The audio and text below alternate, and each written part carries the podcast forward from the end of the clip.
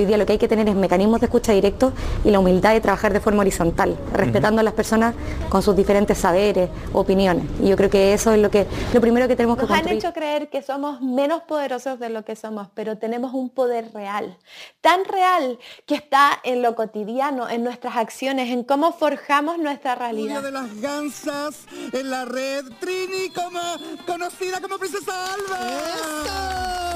Bienvenida. Muchas gracias por la invitación. No, gracias a Chile está cambiando y su televisión también. Y en este largo camino estaremos ahí. TVenserio.com. Tres años ayudando a forjar la televisión de un mejor país.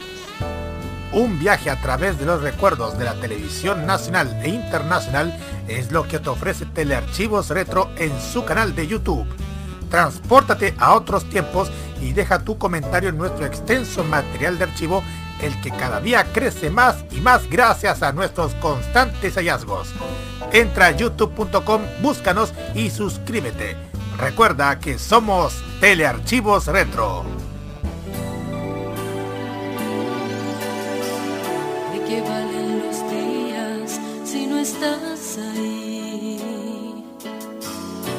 ¿De qué sirven las flores si no hay jardín?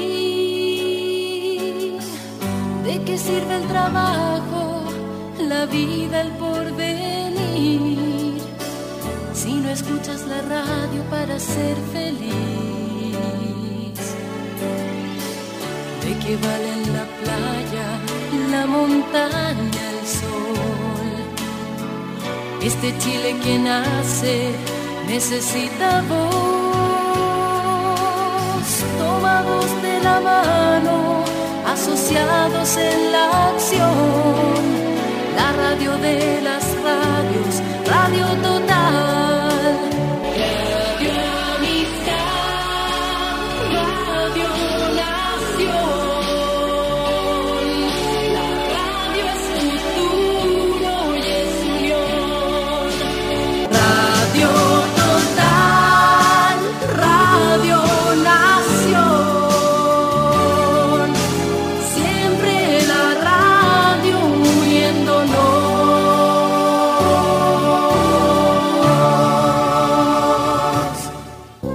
Este 2021 vive las noches llenas de recuerdo. Vive modo radio. Programados contigo. El fin de semana pasado, la televisión argentina hizo todo lo que la chilena se niega a hacer. Partió el sábado cuando la televisión pública de ese país, motivada por los 70 años de un ícono de la cultura pop, como lo es Charlie García, realizó una maratónica transmisión ininterrumpida solamente por la transmisión del fútbol, para luego seguir en la noche con la emisión de un concierto homenaje desde el Centro Cultural Kirchner, en el que estuvieron destacadas voces latinoamericanas como Fito Páez y Julieta Venegas. Y al día siguiente, el domingo en la mañana, en el matinal, en el matinal dominical de Telefe La Peña de Morphy, estuvo presente la cantante nacional Denise Rosenthal. Cabe señalar además que la conductora del espacio, la hermosa Jessica Sirio, se llenó de elogios al desempeño vocal y compositivo del intérprete de Me enamoré de mí, destacando los mensajes que entrega en sus canciones. Y además la capacidad de cantar de la misma intérprete. Es impresionante cómo en el vecino país, primero, valoran de una manera bastante positiva sus íconos musicales, y segundo, tratan de muy buena forma a los que acuden a sus espacios, sobre todo a aquellas promesas de la canción que sí son valoradas como personas de primera línea en sus pantallas, aprovechando además que Lola Índigo, esta intérprete española nacida en Operación Triunfo, también está por esos lugares. Tal vez la televisión de Allende los Andes tenga muchos defectos, los hemos reseñado en este programa, pero también excelentes virtudes como las que acabo de reseñar. Por último, le quiero hacer a usted, estimado redescucha, la siguiente pregunta. ¿Cómo se sentiría usted si esa misma cantidad de veces que vemos por semana o mes a rostros que generan rechazo en la ciudadanía como Juan Sutil, Diego Schalper, Iván Moreira, la industria televisiva se la diera no solo a Denise Rosenthal, sino que también a Sulfía, Princesa Alba, May Villalobos, Flor de Rap y otros nuevos nombres de la escena nacional y, latinoamericana? ¿Ha comparado de hecho cuántas veces aparecen Moreira y Juan Sutil en comparación con Princesa Alba y Flor de Rap en una semana o en un mismo mes? ¿Qué es lo que a usted más le conviene ver por salud mental y por una necesidad de cultura en este país? Soy Roberto Camaño y así abrimos la cajita. Eras una vez un país con unos medios de comunicación complacientes con el poder. ¡Arriba los corazones!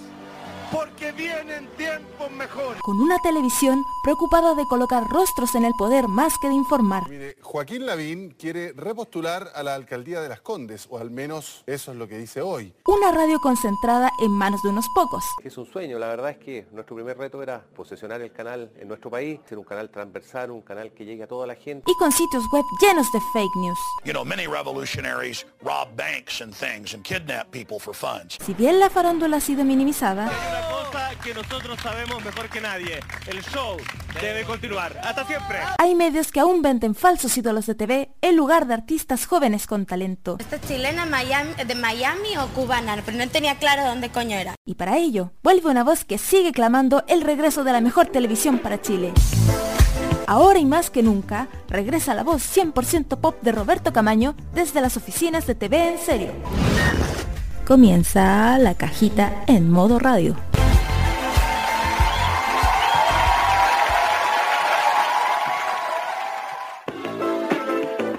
Hola, ¿cómo están? Yugo, yugo.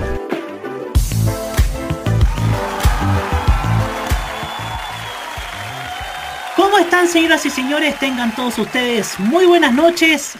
Bienvenidos a un nuevo capítulo de La Cajita aquí en modoradio.cl este lunes 25 de octubre, bien que se cumplen dos años de la gran marcha del país, la gran marcha de Chile en medio del estallido social de una crisis de la cual Chile todavía no se recupera, a un año también del histórico plebiscito de entrada, el plebiscito constitucional que hoy día nos tiene en un hermoso y lindo proceso como lo es la reacción de una nueva constitución cuyo proceso comenzó la semana pasada y que está dejando varias discusiones y también varios, varios momentos tanto para destacar, pero también para reprochar. Y por supuesto, con cuando se cumplen 37 años del nacimiento de la maravillosa cantante Katy Perry. Así que felicidades para ella. Así que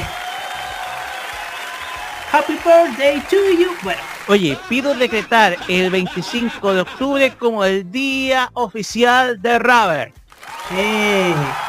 25 de octubre. La Navidad para mí, ¿eh?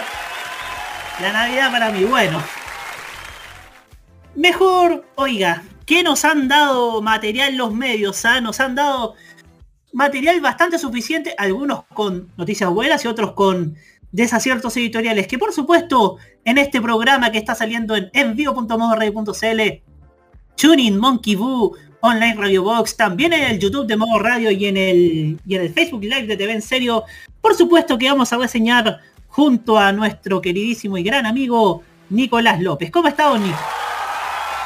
Buenas noches, casi me sale hacer La costumbre, la costumbre a estas alturas de la vida. Pero aquí ya estamos terminando una semana, una semana donde los medios se mandan ranazos, media novedad, se pasan mandando cagar. Pero para eso estamos nosotros como ente fiscalizador de lo bueno y lo malo de los medios de comunicación. Así es. Y por supuesto también vamos a tener la compañía de nuestro queridísimo jefe, nuestra voz de la conciencia y también el Big Boss de esta radio, el Big Boss de los buenos, no el que no el que se vende como el que va a hacer las cosas bien, el señor Roque Espinosa. Bienvenido, Roque. Gracias, Robert. ¿Cómo están amigos oyentes de la cajita? Un lunes más, un otro gran inicio de semana y esperemos que a todos nos, nos sea grato precisamente este, esta nueva semana que comienza a pesar de lo que hablamos eh, hace poco respecto a las nuevas restricciones sanitarias que se están aplicando. Muchachos, hay que ser pero muy, pero muy directos.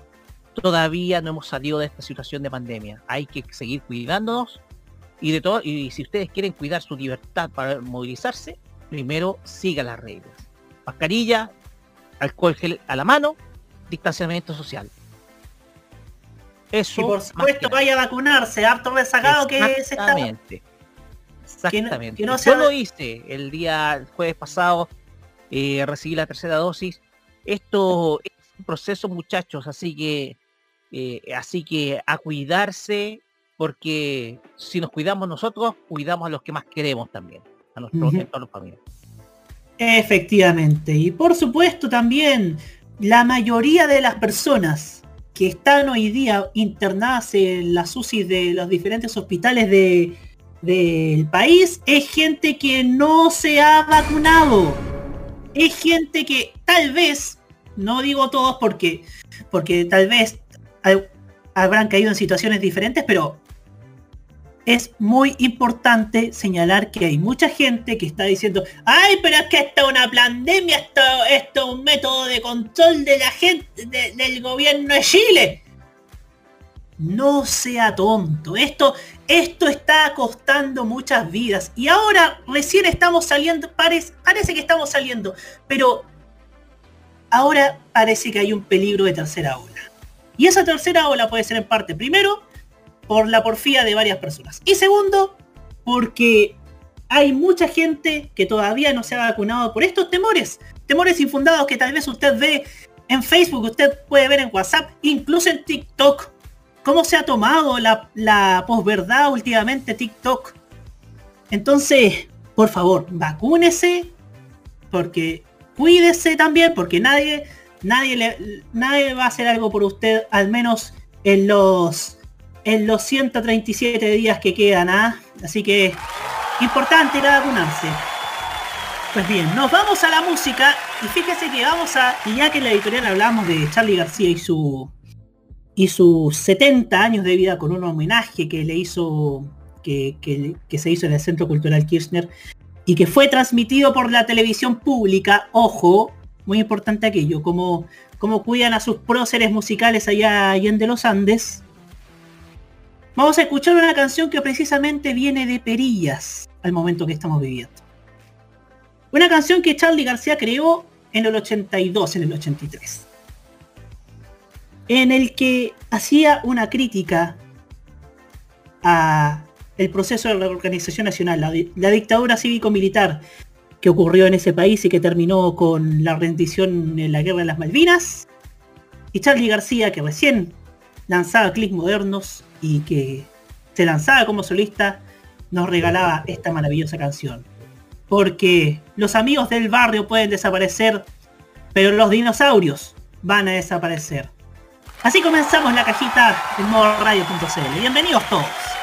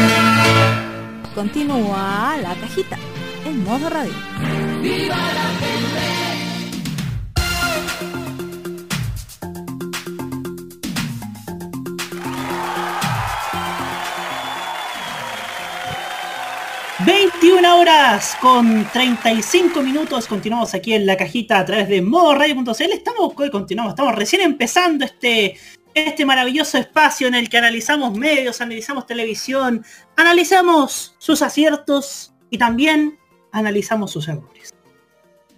Pero lo que hizo ayer el medio allá en Santa María de Banqueo, en Vitacura, fue derechamente considerado un horror.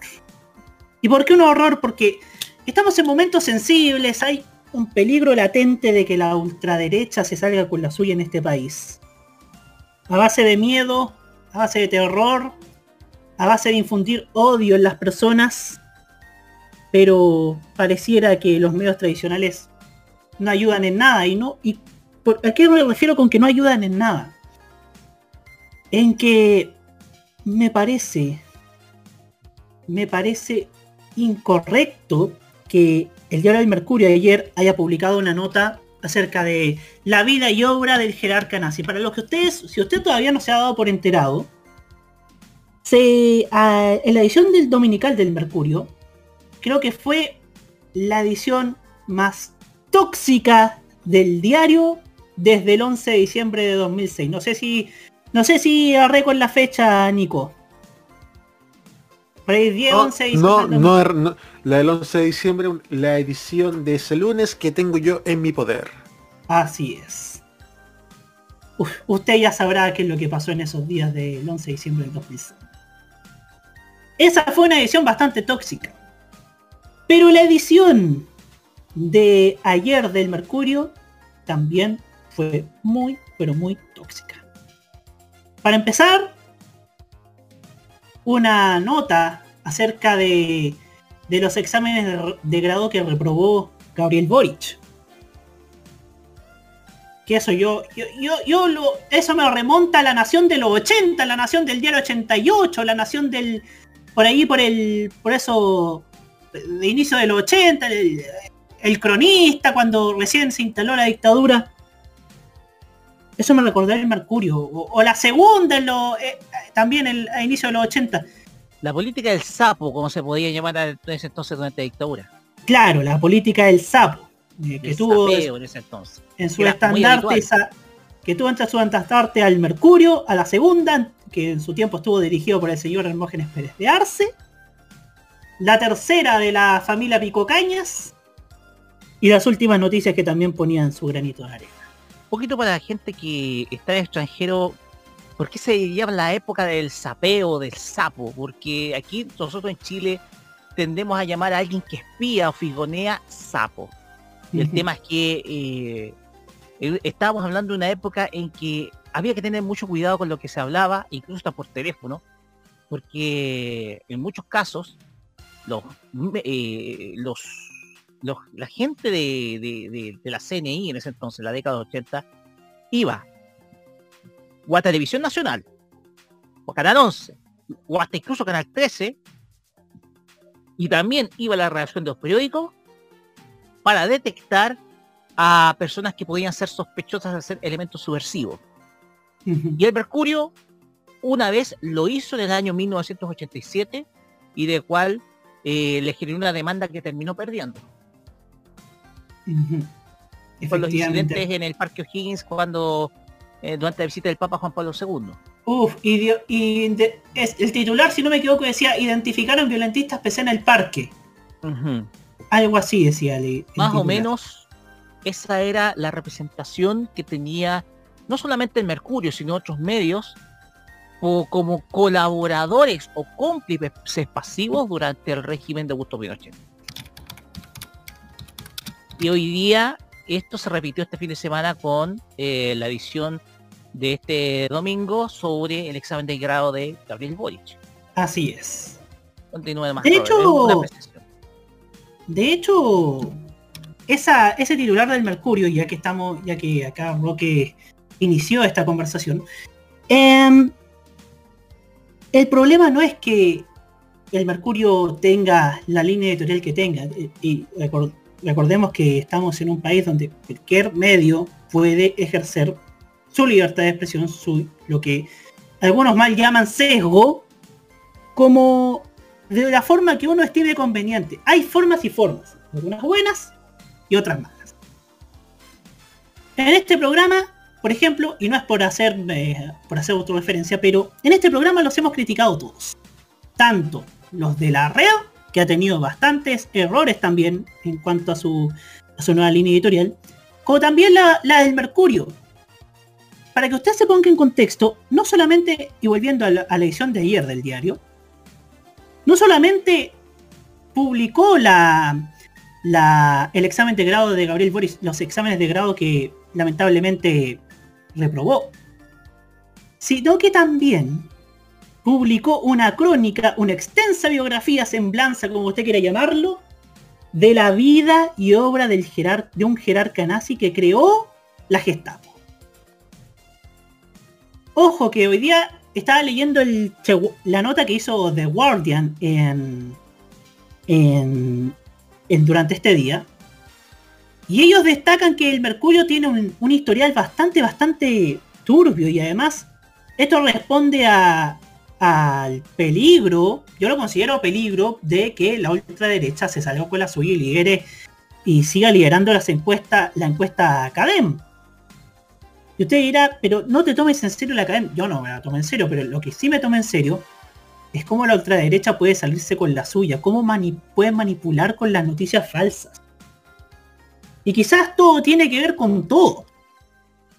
Porque en tiempos donde estamos muy sensibles con el peligro que puede representar la ultraderecha en nuestro país, como también todo lo que hemos sabido en cuanto a en cuanto a la dictadura, que una nota acerca del líder de la Gestapo, en plan biográfico, homenaje, no viene al caso. No viene al caso. Me recuerda a a esos, a esos tiempos oscuros de la prensa española, en la que el diario ABC, un diario monarquista por excelencia, no solamente ponía portadas a favor del general Francisco Franco, el dictador Franco, sino que también publicaba notas a favor del mismísimo Adolf Hitler. Y eso está documentado incluso en la misma hemeroteca del diario ABC, que usted cualquiera puede, escu- puede ver en internet. El problema también radica es que esto puede ser como esto puede ser útil para la campaña de los más ultraderechistas, los, los agua vienesa, Axe Chocolate, como dice mi, mi colega Seba Arce en Tolerancia Cerdo. Y el problema también del Mercurio es que ni siquiera aprende de sus propios errores. El mismo The Guardian, el diario, este diario londinense, hablaba respecto a que el Mercurio en mayo de este año publicó una nota acerca de otro jerarca nazi. Otro jerarca nazi. Fue en mayo. Esta vez, con una campaña electoral en curso, la volvieron a hacer. Entonces, hay maneras y maneras de mostrar cuál es su visión del país. El Mercurio tiene la suya. Durante su historia la ejecutó muy mal. Nunca el señor, nunca el señor Agustín Edwards Eastman pidió disculpas por aquello. Ni siquiera sus herederos que se quedaron con el, con el diario y su emporio de medios pidieron disculpas. A estas alturas no lo van a hacer. Pero esto nos habla acerca de cómo los medios nuevamente están fallando en esta, en esta época de elecciones. Nuevamente los medios están fallando. Y no solamente hablo de televisión, porque esto, eh, lo de la televisión es un cuento aparte. Yo creo que la televisión está en un proceso de indefinición. Estamos, estamos hablando del mal estado de la de los medios escritos. Que hoy día solamente están en manos del Mercurio, y están en manos del grupo Copesa solamente los fines de semana, porque todos sabemos en qué terminó el grupo Copesa. Y no hay una sola manera de contrarrestar el poder que tiene el Mercurio sobre las gentes. E, esta gente, estos, este llamado duopolio comunicacional de los medios escritos en el común de la gente, en el común de los mortales, porque el Mercurio publica una cosa y luego las últimas noticias lo traduce a su a su manera para las clases media alta, media baja. Y a eso le sumamos la segunda que también pone su grado de toxicidad. Y a veces los grados de toxicidad le han salido muy mal. Entonces a mí me entonces entonces yo me pregunto ¿para qué? ¿Con qué necesidad el Mercurio hace estas notas? ¿Acaso no hay ah, las notas tienen además varios procesos. Proceso de un proceso de elaboración de notas, revisión por parte de los comités editoriales. Entonces alguien le agarró al darle el visto bueno a esa nota. Ni siquiera, yo no sé si ni siquiera ese editor a cargo sabía que con qué se iba a enfrentar en las redes sociales, con qué se iba, cómo iban a reaccionar un sector transversal de la política, porque todos han criticado eh, este reportaje del Mercurio, incluyendo aquel que no vamos a mencionar. Incluyendo aquel. El mismo que hoy día en la franja estaba lloriqueando porque le decían nazi.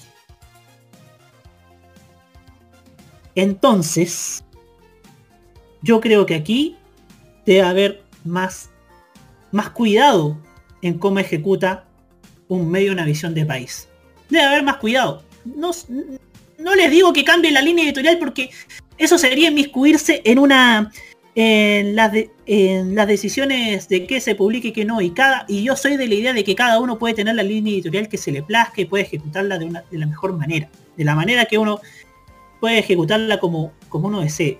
Pero el problema es que el Mercurio ayer obró muy mal al ejecutar su visión de país. Porque no solamente dejó varias, varias interrogantes, sino que su actitud frente a la frente a la actual coyuntura del país, que además ha tenido, ha tenido una cobertura bastante errática en la Convención Constitucional, me parece que ha sido bastante más agraz que dice.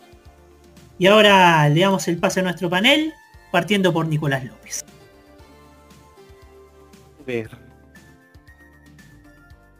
Es que realmente a estas alturas del año 2021, del siglo XXI, de cuando la edición santiaguina del Mercurio lleva 121 años circulando, ¿es que realmente me puedo esperar explicaciones de un medio que nunca jamás las ha dado? El Mercurio puede reñirse con la ética un chillón de veces, pero va a siempre va a aparecer incolme. porque es el mercurio. Por el peso que tiene la palabra mercurio en la ley chilena. Por el peso que siempre ha tenido. Realmente el mercurio mezclándose con nazismo es algo que honestamente no nos tendría que sorprender. En el Tolerancia Cerdo ya Jaime dio bastantes ejemplos. También apoyaron el movimiento de los nazistas en Chile en los años 30. Con tal de justificar el anticomunismo profundo que el Mercurio ha tenido siempre, el Mercurio es capaz de aliarse con una ideología que a mi juicio es mucho peor y, y más peligrosa para la humanidad que el mismo comunismo, como lo es el nazismo. Y el nazismo en Chile pegó, pegó en esa época y también en los peores años de, la dictadura y también de vuelta a la democracia, el Mercurio fue un acérrimo defensor de Colonia Dignidad y de su jerarca Paul Schaeffer. Vemos que Mercurio con el inserto de ayer no muestra una novedad, solamente muestra que ha sido consecuente y coherente con su propia historia como diario y como medio de comunicación. Realmente no, le, no puedes esperar que esta publicación sea avanzada porque realmente Mercurio puede que no sea nazista de, frentón, pero sí es defensor y tiene simpatías con el nazismo, con la ideología nacional socialista. Respecto al caso de Boric, la verdad es que encuentro que es de un, me va, a sonar como es de una bajeza, una pequeñez tremenda. Porque ya la desesperación por intentar enlodar la figura de un candidato presidencial es tan grande que ya a esta altura tiene que sacar lo peor, los trapitos sucios. ¿Qué va a ser la próxima sección de reportaje? ¿Mostrar las anotaciones de cuarto básico? Porque estas cosas ya sería lo último. Me acordé de algo antes de darle el pase a, Roque. En pleno movimiento estudiantil, por allá por el año 2011-2012, el Mercurio publicó un reportaje acerca de cuánto puntaje sacaron en las pruebas de aptitud los líderes estudiantiles de la época. Camila Vallejo, Giorgio Jackson, el mismo Gabriel Boric, Camilo Ballesteros, todos les publicaron la, los puntajes que habían sacado para la prueba de actitud que dieron en ese entonces. El Mercurio siempre ha tenido el mismo modus operandi, tenía, siempre ha tenido la misma manera de, de proyectar su manera de país. Y es válido que tengan una, una, manera de país, pero la ejecutan muy mal.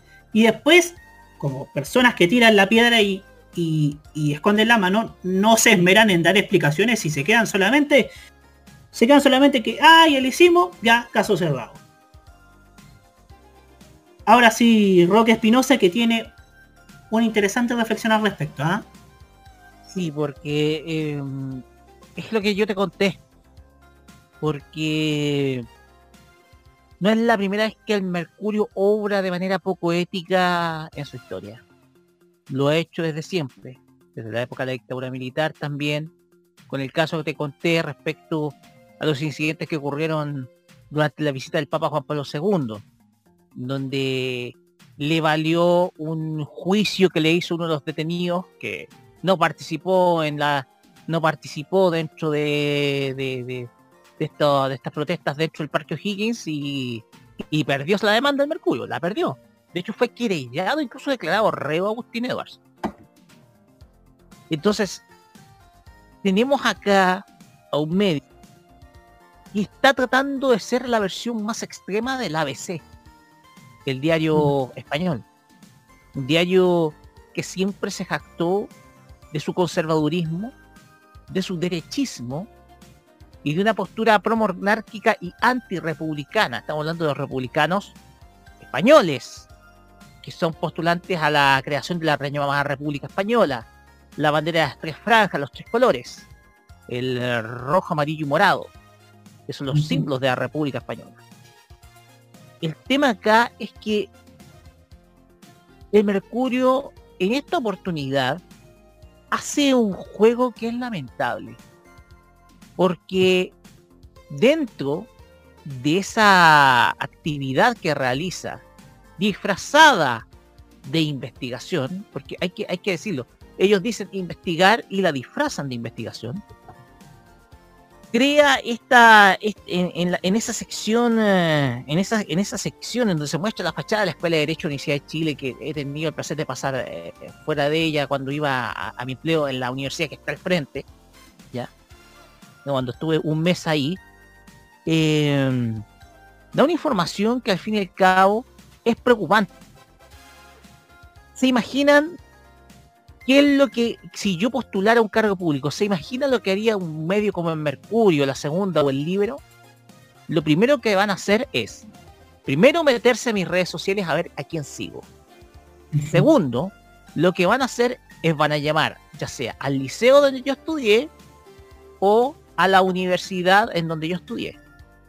El liceo donde yo estudié no tengo problema porque fui top 5 de todos los que salieron cuarto medio. Pero con la universidad me preocupa. Porque el tema acá es que van a buscar información desde luego de todo lo que... Lo único que van a encontrar va a ser mi tesis. Y no, ni siquiera van a poder descargar mi tesis porque solamente pueden descargarla aquellos que estén dentro de la red de, internet de la universidad allá en Talca. Entonces, no van a poder descargar mi tesis. Si son capaces de buscar todo lo que es mi vida privada y son capaces de, exponerla con tal de buscar fines muy pequeños, entonces lo que yo estoy viendo acá es que lo que tengo ahí es una política que igual se repite en la columna, en, la columna A de sociedad, porque ahí el Mercurio actúa como una verdadera Gestapo. Y eso fue lo que hicieron con Gabriel Boric. Actuando como, de acuerdo a los principios propios de la Gestapo. Entonces, esta publicación de Gering, que trajo cola, y que desde luego va a seguir trayendo cola, porque si tú te das cuenta, hasta la embajada de Alemania se pronunció. Estamos hablando de una embajada, de una embajada de un país que, aparte de ser un país desarrollado hoy en día, es una embajada que toma el tema con mucha sensibilidad y mucho cuidado hasta el día de hoy. Lo que tenemos es que lo que hizo el Mercurio este fin de semana es bochornoso. Van a quedar marcados como un medio más extremo que la ABC de España.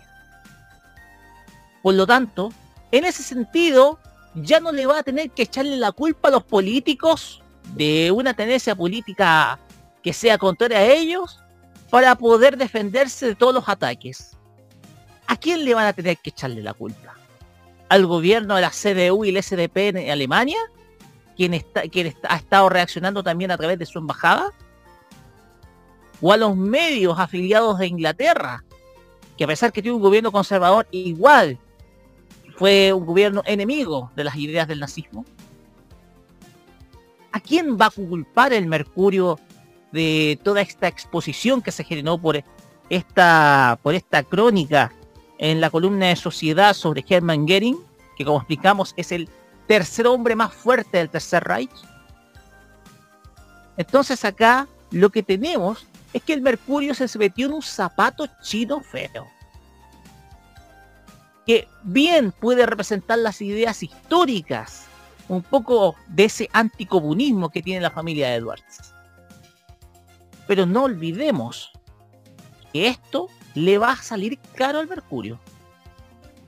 Le va a salir caro porque al fin y al cabo, con la práctica que le hicieron a Gabriel Boris de espiar su registro académico, su tesis, y que pueden, y que pueden darse la libertad de hacerlo con quien sea, que esté en contra de sus principios políticos y morales, entonces lo que tenemos que hacer es preocuparnos, porque hoy en día estamos viendo que Mercurio ha tomado una actitud mucho más agresiva y a la vez yo creo que lo que colocaron como en la página A, perdón, en la página A14 o A16, A14, perdón, en, eh, en el cuerpo sociedad, simplemente lo que hace es representar los valores con los cuales ellos comulgan. Ya eso un poco para cerrar este tema porque da para analizar, da para un análisis bastante largo eh, esto, este, este domingazo que hizo el Mercurio el día de ayer. Antes de darle el pase a Hugo Cárez Navarro, que eh, viene recién integrándose, hay que recalcar algo. La gente, la gente, muchas personas se preguntan, ¿será legal publicar cómo te fue en un examen de grado? Mi amigo Víctor Adams, amigo de nosotros, de la tropa chuletosa, y para quien manda un cariñoso saludo si me está escuchando, él la tiene clara y sabe que no. Lo único que es público, y si, usted, y si me puede corregir estaría agradecido, es la tesis que hacen las personas para ser abogados, porque ser abogado es un proceso. Es un largo proceso. El, el, derecho es un, es un largo proceso. Y lo que pasa en los exámenes de grado la nota que sacaste en los exámenes de grado solo queda en tu conciencia y en la que estuvieron presentes ahí y está bajo estricta reserva de las escuelas de derecho correspondientes. No se puede filtrar por ningún motivo. Entonces, eso es lo que se critica del Mercurio, de que haya hecho un, un trabajo de recontraespionaje, como, se le, como yo le digo coloquialmente, para para intentar perjudicar a Gabriel Boric. Ahora sí le doy el pase a Hugo Cárez Navarro que se integra a nuestro panel. Bienvenido. Buenas noches Roberto, buenas noches Roque, buenas noches Nico. Dos palabras, dos frases que, que constituyen mi columna. Eh, frivolidad y banalidad. La página de Sociedad del Mercurio está constituida más que nada por hechos y eventos de la vida social. La típica página en donde empresas o, o se publica, o en donde empresas pagan al Mercurio para colocar alguna de sus celebraciones públicas o donde se cubren hechos sociales importantes como inauguraciones, exposiciones culturales, em, visitas diplomáticas, exposiciones, eh, exposiciones académicas, etcétera. Eso es lo que se constituye la vida social del cuerpo, el, las páginas de, la, de, vida social del Mercurio. por lo general de gente de alta alcurnia. Claro, o sea, digámoslo claro, el, lector del Mercurio, el típico promedio lector del Mercurio, digámoslo. Y que siempre fue, en su, época, fue un, un, ejemplo claro de estatus social, como lo bien lo decía Roberto, un estatus social, un estatus de, de persona importante, Incluso se decía mucho que había gente que se asombraba cuando veía su imagen en la vida social del Mercurio. Era un, verdadero hecho social aparecer tanto en la vida social como también en los avisos de matrimonio o en los avisos de nacimiento o de defunción en las páginas mercuriales. Pero con los hechos acontecidos a partir del 18 de octubre del 2019, comenzó a, y y evidentemente profundizado con el tema de la pandemia, los eventos sociales públicos comenzaron a perder mucha figuración y prácticamente su mayoría desaparecieron, ya no se hacían actividades públicas durante estos meses, a menos que sea eh, de modalidad virtual y eso claramente desfavorece la cobertura de vida social en el Mercurio. Por ello, el Mercurio comenzó y ya venían ya de haciéndolo de hace algún tiempo atrás, incluso desde antes de, los hechos detallados anteriormente. El Mercurio estaba comenzando a hacer perfiles, perfiles especialmente de personalidades pertenecientes al mundo frívolo. ¿Y qué quiere decir el mundo frívolo? Figuras famosos, grandes estrellas del cine, del teatro y especialmente las familias reales los Romanov, los Windsor, los Borbón, los Austria, los Austria, los Habsburgo, etc. Y en eso eh, eh, rellenaban las páginas que antes servían, por ejemplo, de vida social. que como ya les decía, se vieron en suspenso debido a los acontecimientos ocurridos en estos últimos dos años. El tema es que ya parece que en los últimos meses ya parece que agotaron todas las fuentes de las casas reales, de los grandes amores de los príncipes, de los grandes amores de las grandes estrellas, del pasado de Hollywood, y terminaron escarbando ya de personajes que digámoslo no tienen eh, el lugar merecido en la historia para entrar como en la en las frases de grandes personajes sino la frase de grandes personajes pero que se evalúa según su obra de mala manera. Y aquí está el caso justamente de Hermann Göring. Eh, el caso de Göring no solamente significa claro el tema aquí es que la noticia Getting o, el, reportaje Getting está inserto en un lugar, reitero, para personajes más bien frívolos, que no tienen en su arrastre el haber sido parte de uno de los regímenes más nefastos y más atroces que ha vivido la historia reciente de la humanidad y que pretendía entre alguna de las otras entre una de otras cosas exterminar algunas razas determinadas, porque significaban una amenaza para la humanidad.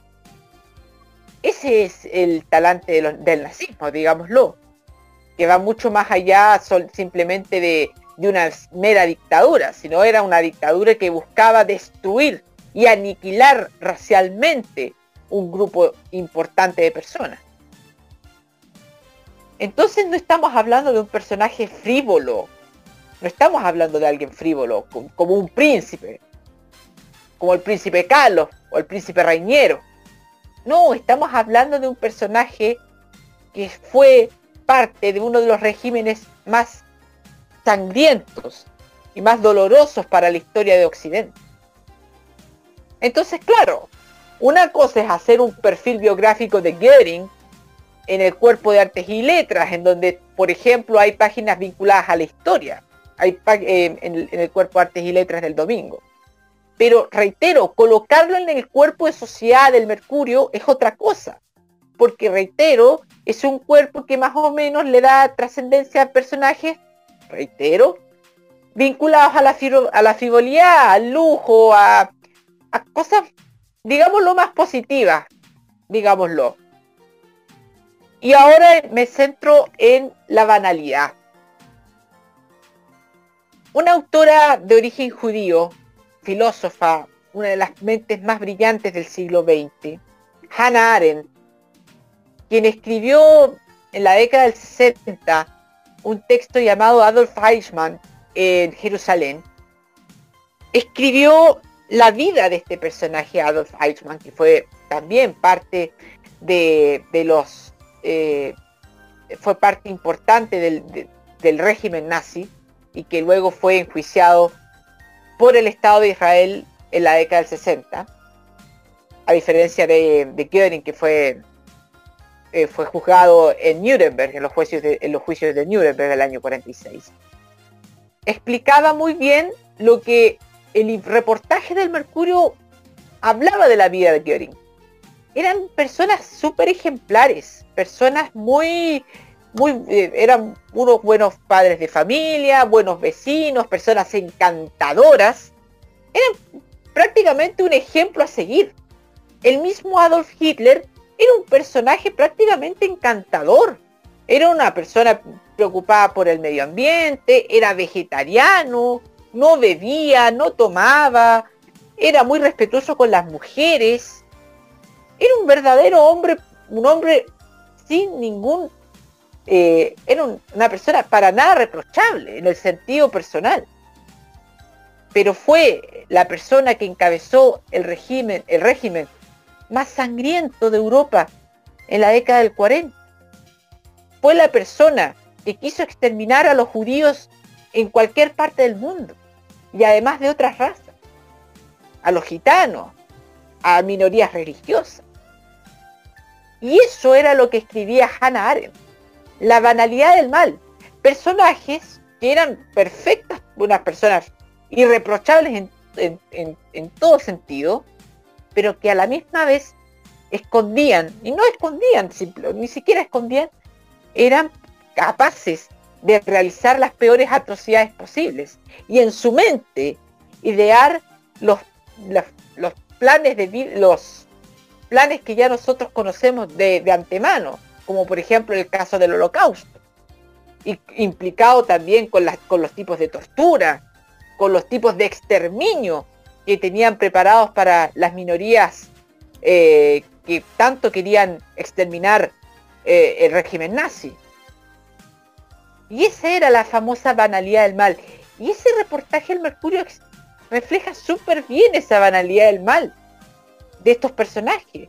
Personajes pulcros, personajes notables en cierto modo. Pero que ojo, la historia no puede, no debe excluir esos datos que dan, eh, que confirman que ellos fueron un peligro para la convivencia social en el occidente y en el mundo. Y que sus reales propósitos no pueden nunca ser comparados con lo que eran sus hechos positivos personales, sus logros personales o su vida personal privada. Porque lo que queda en la historia de estos personajes es otra cosa. Y eso es lo que tiene que quedar en claro. Y eso es lo que el Mercurio obvió en este reportaje, porque lo más importante era hablar de, de los detalles frívolos de este personaje. Y esos detalles son los que, reitero, es lo que escribía Hannah Arendt de personajes que podían ser muy buenas personas, pero que a la vez tenían en su mente los planes más desastrosos para atacar a ciertas minorías étnicas, étnicas sexuales, etc reitero que repudiamos de todo sentido la forma de cómo cubrió este reportaje el Mercurio. Reitero, la forma de cómo lo cubrió, porque faltaron los antecedentes que realmente ponen en evidencia el, tipo de personajes que son Goering. Pero eso no significa que hay que perseguir al medio, hay que tratar de penalizarlo. Yo creo que eh, la, respuesta pública que se gestó el día de ayer es quizás el mejor castigo que puede tener este medio de comunicación. Y ese castigo lo se notó de manera contundente con el número de reacciones públicas que se hicieron en redes sociales, pero también con cartas al editor de destacadas personalidades de la comunidad judía en Chile y también em, de las embajadas de los países involucrados como es el Estado de Israel y la República Federal Alemana. Y eso es lo importante. No tanto un reproche que puede significar un castigo al diario o en materia de, censura, que creo que no es la solución, sino el reproche moral que la propia ciudadanía le hace a ese medio. Y creo que es mucho más valorable aquello que un castigo que puede significar muchas veces eh, convertir al Mercurio en una víctima. Y eso no es lo que esperamos. Por lo menos, por mi parte, no. Qué bueno este tema de la, de la frivolidad del mal. Porque tú me hablas de un, comercial, de un comercial de fines de los 80 en Brasil que vamos a escuchar a continuación. Pongan atención. Este homem pegou uma nação destruída, recuperou sua economia e devolveu o orgulho ao seu povo. Em seus quatro primeiros anos de governo, o número de desempregados caiu de 6 milhões para 900 mil pessoas. Este homem fez o produto interno bruto crescer 102% e a renda per capita dobrar. Aumentou os lucros das empresas de 175 milhões para 5 bilhões de marcos. E reduziu uma hiperinflação a no máximo 25% ao ano. Este homem adorava música e pintura. E quando jovem, imaginava seguir a carreira artística. É possível contar um monte de mentiras, dizendo só a verdade. Por isso, é preciso tomar muito cuidado com a informação e o jornal que você recebe. Folha de São Paulo, o jornal que mais se compra e o que nunca se vende. Wow. para que ustedes se ponga en contexto, este comercial del Fole de Sao Paulo, que fue muy premiado, hablaba de las virtudes de un líder mundial, de, de cómo llevó el progreso a su país. Y se hablaba en un Zoom, que bajaba, bajaba y bajaba. Y de repente termina la semblanza y se trataba del mismísimo Adolf Hitler. Ese comercial fue muy premiado, eh, no solamente en Brasil, sino que en varias organizaciones del mundo. Quizás esa fue la el mensaje efectivo además de cómo, de cómo hacen ver los medios a ciertos líderes, pero que la historia termina diciendo otra cosa. Roque, que pedías la palabra para complementar. Mira, eh, yo hablaba cuando yo quiero seguir la misma línea llamado periodismo sapo, que como contábamos eh, fue el término un término que en los 80 fue bastante usado, sobre todo para referirse al espionaje del gobierno acá. Las prácticas del Mercurio son tan poco éticas que en 2017 eh, Juan Cristóbal Guarelo precisamente denunció lo mismo sobre las malas prácticas que hacía sobre todo un brazo comunicacional del Mercurio, que en este caso es la de la segunda, en donde recibió un llamado de parte del director del medio para que lo convenciera de hablar mal de Alejandro Guillé, en un claro acto de proselitismo político de parte del grupo de Mercurio a favor de Sebastián Piñera.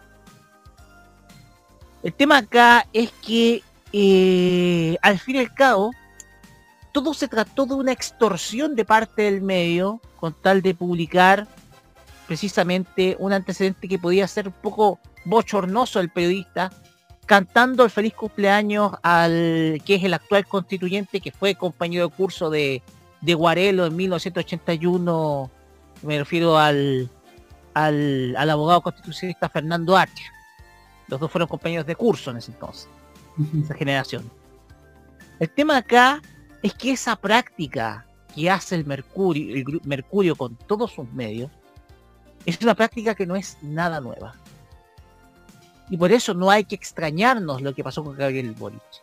Lo que sí me preocupa es que cuando ya sea usted, señor oyente, o cualquier panelista, o yo mismo, nos veamos afectados precisamente si es que nosotros tomamos alguna carrera en el ámbito político y algunos de estos medios hagan el espionaje necesario para colocarnos en una situación vergonzosa. Ayer fue Juan Cristóbal Guarelo. Hoy fue Boric. Mañana puede ser tú o yo. Muchas gracias, Roque Espinosa. Pues bien, nos vamos a la música, nos vamos a hablar acerca de, de un artista, seguimos hablando de, de, televisión argentina, porque esta artista, como decíamos en la editorial, estuvo precisamente en la televisión argentina, llevándose los elogios de la presentadora de La Peña de Morphy, Jessica Ciro, que estuvo presentando a esta artista en Telefe. Es Denise Rosenthal con Me enamoré de mí. Y ya seguimos en la cajita para hablar del aniversario 50 más 2 de TV. Ya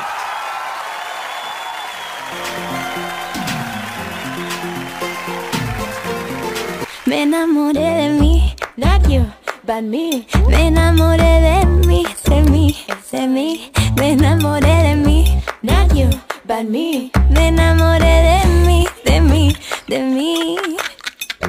Me meto al Instagram, salgo con hambre y deprimida, podrida. Ay, TikTok me tiene mal, me huele toda una mentira fingida. Arriba de eso viene a comentar mi foto, un troglodita como tú, así, así. Ay, mira cuánto me preocupa la noche en vela, solo para gustarte así, a ti, a ti. Me enamoré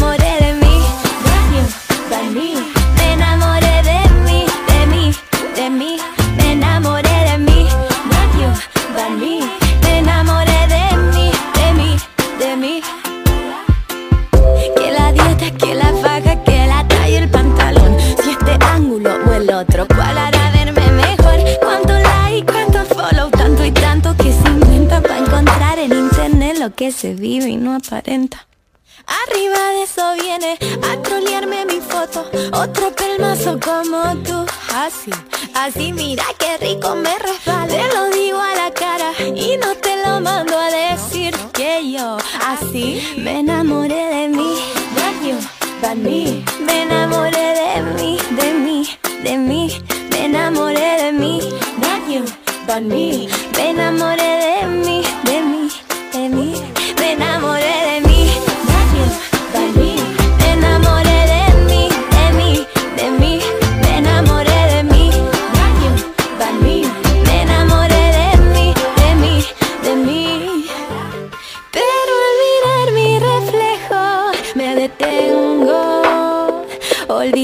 al sonreír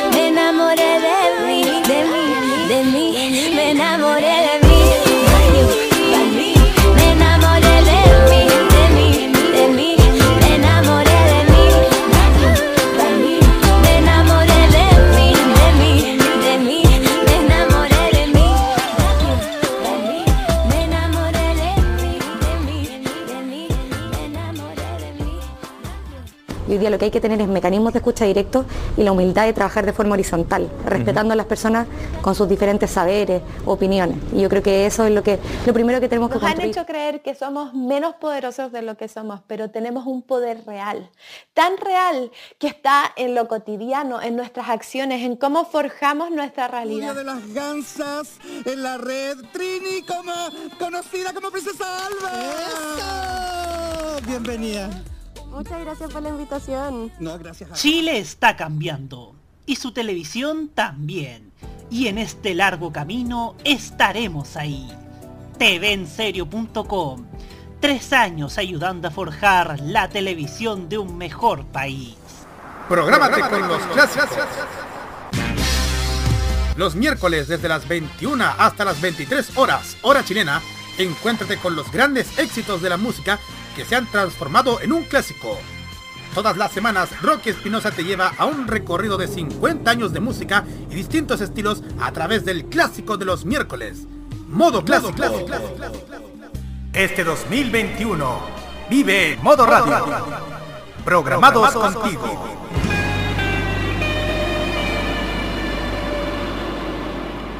El anime, ¡Uy! ¡Ya, ¡Ya, la música asiática,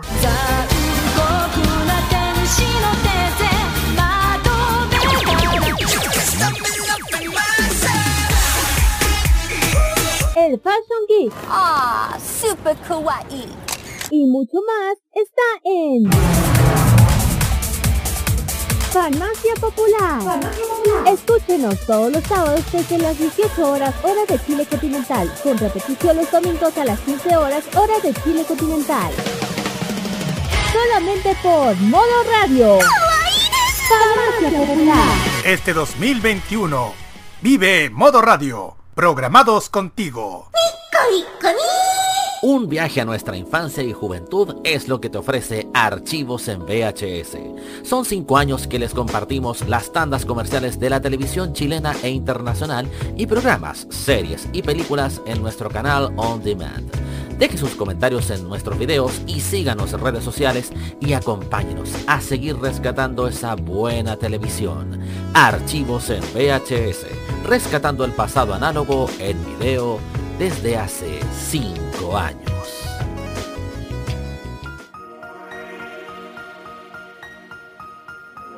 No preocuparse más acerca de lo que otra gente piensa que de tus propios pensamientos. No dejar que te definan tus heridas. Eso es la libertad. Demi Moore.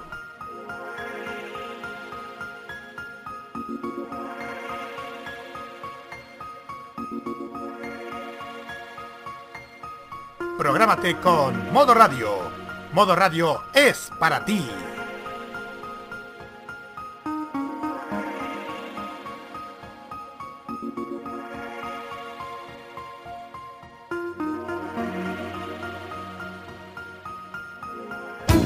Potenciamos a los nuevos cantantes y dejamos atrás a los chicos reality. Continúa la cajita en modo radio.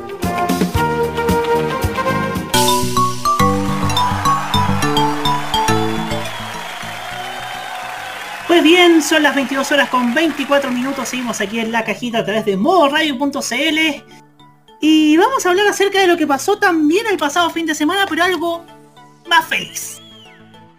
Algo muchísimo más feliz que tiene que ver con el aniversario 50 más 2 de TVN. ¿Y por qué? Se preguntaba por qué le pusieron 50 más 2. Bueno, en, en un principio en pantalla le pusieron 52 años, pero después le pusieron 50 más 2 aniversario.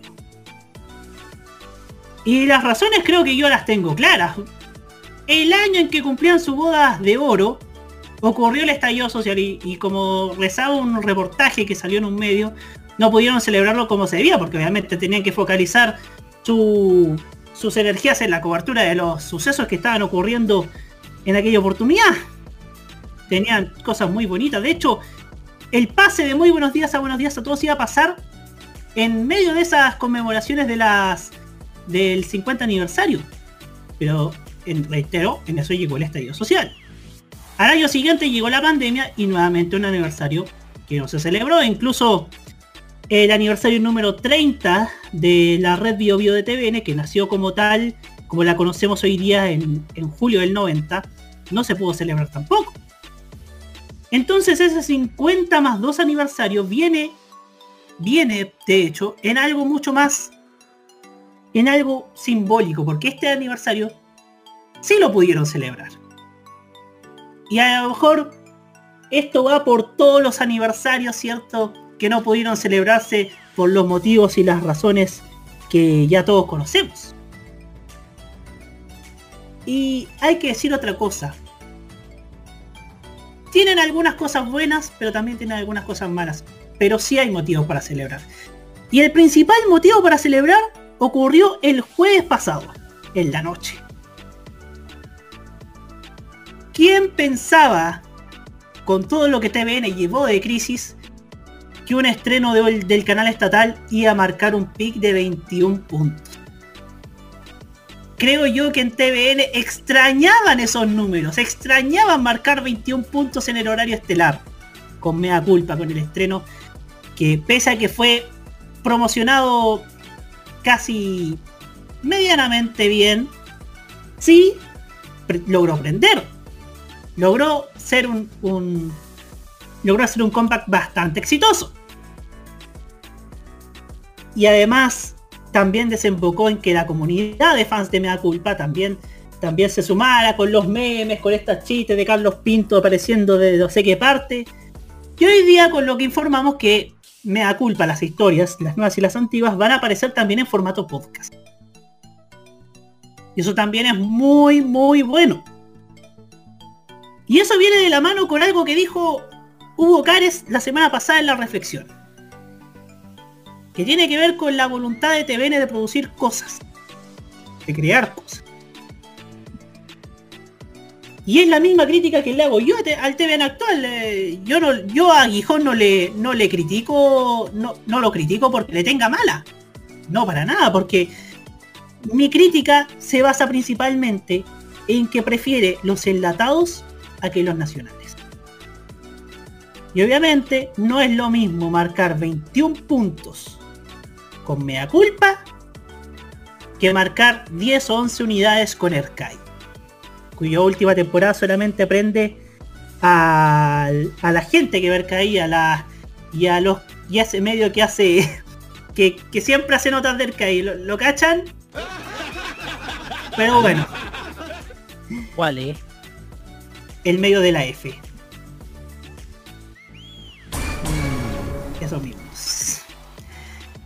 Y resulta, y, y también, no es lo mismo marcar 21 puntos con, el, con Mea Culpa que 10 o 9 puntos con, con ese tren de novelas extranjeras como Almas Heridas o Génesis, que ambas pareciera que no, que no aprendieron como se esperaba. Y quizás esa es la brújula que TVN debe tener para el, para el próximo año. No para este porque ya tienen todo comprometido para lo que queda del año, incluyendo la cobertura la cobertura de las elecciones generales, si es que hay la segunda vuelta presidencial. Y quizás ese es el ese también es la, la, gran demanda que le hago a TVN, que pudo celebrar un aniversario, y por eso el 50 más 2 aniversario, por todos los. por todo lo que no pudieron celebrar, fue prácticamente un desquite merecido. Entonces. Y además el momento que estamos viviendo también da para pensar, repensar la televisión pública. Está claro que si gana el candidato innombrable, lo más probable es que TVN se privatice porque quiere menos Estado. O lo desvalorice y le ponga manipulación informativa con los tiempos de 60 minutos. ¿ah? Y lo desvalorice tanto que pueda que se venda. Porque es la solución que él quiere. Menos Estado. Menos Estado. El Estado genera gasto. De ganar Boric puede haber una, una versión más adecuada a los nuevos tiempos del TVN de inicio de los 90. Obviamente los códigos de inicio de los 90 no son los mismos inicios, no son los mismos códigos de este año. Hay que tomar en cuenta eso. Pero también de ganar Boris la, la coyuntura de TVN actual puede, puede adecuarse a lo que demanda el Chile de hoy. Quizás no en el sentido de lo que voy a hacer la red, porque lo que voy a hacer la red es más periodístico que, que entretención, porque espacio de entretención tiene pocos, pero más enfocado a la actualidad con lo y también con lo, con lo periodístico, pero la red, como, como, dije al principio de este programa, ha tenido aciertos y ha tenido errores. Y la idea de TVN es que tenga más aciertos que errores. De ganar. De ganar Proboste, hay dos, hay dos opciones. Que TVN, que ponga gente en TVN, en ese canal, en el directorio, que sea adecuada, que sea afina a la concertación, pero que conozca de medio, o que se repitan los números que cuando estaba Ricardo Solari, Carmen Gloria López, Alice Hidalgo y todo ese carnaval de, ejecutivos que, iban, rotaban y que ninguno le daba el cuajo y que terminaba renunciando por desaveniencia con el directorio. Y si ganan los otros, los, candidatos chicos, si gana Sichel, obviamente vamos a ver, vamos a ver lo mismo que, que, lo vemos ahora en TVN, pero como Sichel no tiene, tiene la misma posibilidad que, que tiene el, que tiene el canal, que tiene el melate de ser creíble, entonces no hay que, no hay, no hay que proyectar tanto como va a ser TVN con Sichel. Lo mismo que pasa con los otros candidatos mucho más, mucho más chicos, con, de menos de 10 puntos en las encuestas. Entonces yo, entonces este aniversario también da la posibilidad de repensar la TV pública y también de brújula, de lo que debe hacer TVN para, para para volver a disputar el segundo y quién sabe el primer lugar. Porque hoy día no, porque hoy día solamente tienen mea culpa. Y mea culpa les está yendo bien, les está yendo muy pero muy bien. Y es solamente el primer capítulo. Entonces, el camino va por una producción nacional, con productoras externas, porque productoras externas obviamente es una es un ahorro de dinero muy significativo quizás pueden evaluar esa posibilidad. Y también una, una, una fuente noticiosa mucho más confiable que la que tienen el día de hoy. Y sobre todo aprovechar las ventajas que tiene la televisión digital y sobre todo los contenidos vía streaming, como lo que hacen ahora con TVN Play. Les ha ido también bastante, bastante bien. Ahora, hecha esta reflexión, nos vamos con, con nuestro panel partiendo por Nicolás López. Si le va también a TVN Play, ¿por qué todavía no están en Android TV? Desgraciado. No, hablando... Una pregunta al margen. ¿Cuándo TVN empezó a celebrar su aniversario el 24 de octubre? Porque esa fecha es absolutamente falsa. Sí, esa fecha es absolutamente falsa. El 24 de octubre... El 24 de octubre te voy a decir, te voy a decir, Camaño, el 24 de octubre del 69 fue un día absolutamente común y corriente para un canal que llevaba poquito más de un mes funcionando. O sea, esa fecha 24 de octubre del 69 la hicieron para que calzara con la promulgación de la primera ley de TVN que se, que se promulgó el 24 de octubre del 70. A ver, yo me pregunto, ¿cuándo empezó a celebrarse oficialmente el aniversario de TVN el 24 de octubre? Porque por lo menos hasta el 90 era todavía el 18. El 94. Ah, el 94. Sí. porque, ay, porque antes todavía era el 18 la fecha oficial del aniversario de TVN. Que es la Claro. fecha real. Es la fecha real, el el 18 de septiembre, que partió TVN a nivel nacional. Ahora, si nos ponemos exquisitos, tendríamos que para diciembre celebrar los 53 años, considerando con el que cuando partió que TVN en Arica, pero ya esa cuestión es harina otro costal. A ver. La verdad es que los últimos años, incluyendo los 50 años, que podría haber sido algo in- increíble siendo las bodas de oro de TVN, es que TVN no tenía mucho que celebrar tampoco. Recién ahora, si comparamos la realidad de TVN sus- cuando iban a hacer sus bodas de oro originales, ahora ha mejorado bastante. Tienen un nicho de teleseries retro que les va muy bien. Tienen cobertura ya casi nacional en TDT, que eso el 2019 no lo tenían. Sus centros regionales también están digitalizados.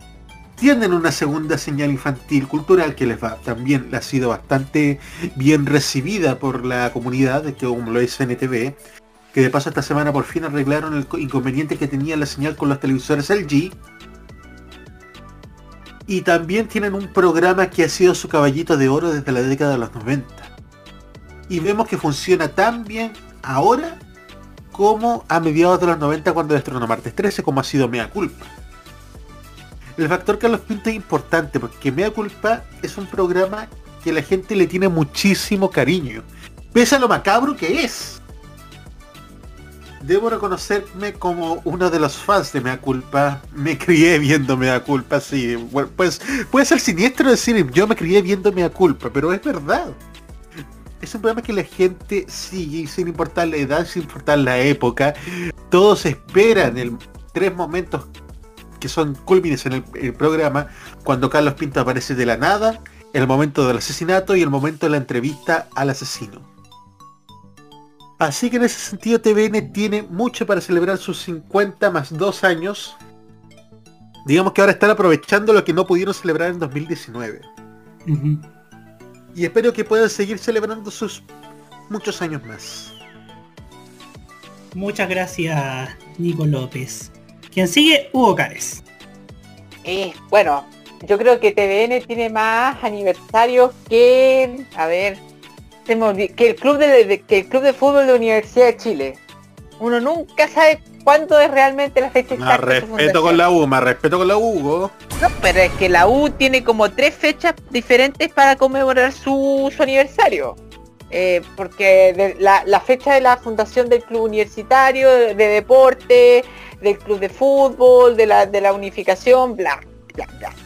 Y bueno, TVN tiene muchas fechas por cual se pueden decir cuál fue su primera emisión, porque como lo dijo Nico, en diciembre del 68 comenzaron las emisiones en la, la señal del norte, en Arica, la primera vez que vimos que se transmitió la señal de televisión nacional de Chile en Santiago fue el 20 de julio del 69, de manera extraoficial, y la manera, ya como bien sabemos, el 18 de septiembre del año 69 fue la inauguración de la red troncal de televisión nacional de Chile, que incluía también la señal de Santiago.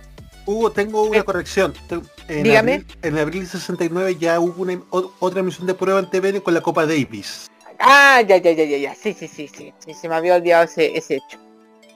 Pero bueno, TVN es una, bueno, TVN como muchas otras hi- historias, mu- muchas otras empresas, instituciones, eh, tiene que a veces adecuar la fecha de su aniversario por, por muchas veces porque hay celebraciones mucho más importantes en el mes de septiembre que el aniversario de un canal de televisión. Ojo, claro está. Y, y bueno, eh, es muy interesante esta jugada que hizo TVN con el 50 más 2, por lo que dijo Roberto claramente, porque el, el aniversario 50 no se, se, se interrumpió de una manera bastante fuerte con el estallido social y además que no sé si había mucho ánimo para celebrar en ese momento por parte de Televisión Nacional cuando estaba aún viviendo una muy fuerte crisis económica, una fuerte crisis de sintonía además y prácticamente ningún caballito de batalla que, que lo defendiera.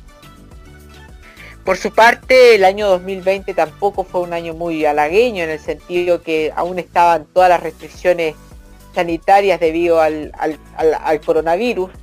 Y ahora que si bien ya hemos pasado parte de- del problema, si bien seguimos en pandemia, pero ya solucionado parte de los problemas sanitarios más, más graves, sí se pudo hacer algo y se pudo dar por lo menos un reconocimiento a estos dos años que no se habían celebrado y, y también darle justo, eh, justo reconocimiento al aniversario 50 de la televisión pública en Chile, que ha sido bastante accidentado, que ha tenido momentos muy luminosos y otros bastante oscuros, pero que ha podido definir de manera bastante contundente lo que ha sido la historia política y social de Chile en estos 50 años, que han sido turbulentos, que han sido eh, muy oscuros en, en muchos episodios, pero también momentos bastante, bastante positivos para, para nuestro país.